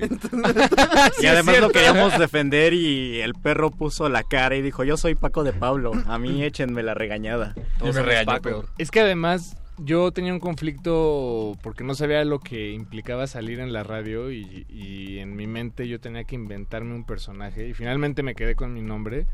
Pero Ah, el perro sí. muchacho, por ejemplo... eh, Explotó eh, su eh, Sí, personaje. exacto. o sea, Uy, sí, claro. Hago fiestas ¿Sí? infantiles. Sí, sí las hace. Pero de miedo. para asustar a los niños. No, eso fue un apodo incidental. Un día me empezaron a decir así todos. Y Pero todos se porque tú reían. decías, yo soy el perro muchacho. Oigan, nos quedan un minuto y medio. Uy, Este, hay que despedir. Muchísimas Tenemos que gracias a hacer la larga lista de agradecimientos. ¿Y con qué canción nos vamos a despedir? Ya no podemos con, con canción. Mira la Sí, ponte algo de, de Locusts, Mau, que duran como un minuto así. Algo de punk. Dice el productor que no, y aquí se hace lo que dice el productor. Entonces, ¿cómo nos vamos a despedir? Tenemos que agradecer muchas cosas, ¿no? Vamos a Como agradecerle- cada buscapiés. Sí, pues... Pues muchas gracias, Luis, por haber estado con nosotros. Muchas gracias, Héctor. Perro muchacho. Muchas gracias, Eduardo Luis. Muchas gracias, Mario Conde. Muchas gracias, Betoques. Gracias, audiencia. Ah. Yo te agradezco, Paquito de Pablo. Gracias, Paco de Pablo. Gracias a Vania, que estuvo Gracias, todo el Vania. Gracias, Vania. Gracias, Aura. Gracias, que- los quiero. Gracias, Aura, que se quedó. Es mi primer año en Resistencia. Estoy Bienvenida. Gracias a las redes Gracias. sociales. Gracias por etiquetarnos y ponernos ahí en nuestro Twitter, porque se hace interacción y hasta nos etiquetan cada vez que opinamos. Es muy Gracias a. Diego Ibáñez, Gracias, Mau. porque es muy guapo. Gracias a Berenice. Gracias, a. Berenice Camacho, que ya se fue. Gracias a Mónica Sorrosa. Andrés Ramírez. Apache. Gracias a Benito Taibo. A Ah, todos los directores de Radio Taibo, que nos han querido correr, pero no lo lograron. Jaime. A las A administraciones que sobrevivimos, muchas gracias. Sí, ¿por qué Chamizo. no? Muchas gracias. Gracias, Fernando, Rafael Arce. Muchas gracias. Gracias ¿Se a Omar? Tercero. Gracias, Dávalos. Omar Muchas Tercero. gracias a Rafael. ¿qué? Gracias a Jaime Casillas. Gracias a Rafa Jaime Paz Casillas. y a toda su banda. Gracias a Rafael Paz, a Jorge Negrete. A todos los que participan en la Resistencia. Gracias, Alba Gracias, Martínez. Alba Martínez. En la continuidad. Gracias a la gente de la puerta. Gracias a Atlanes. Gracias a Lalo Nájera que Gracias nos a quien escribe. siempre tapa el baño de producción. Gracias a Venezuela.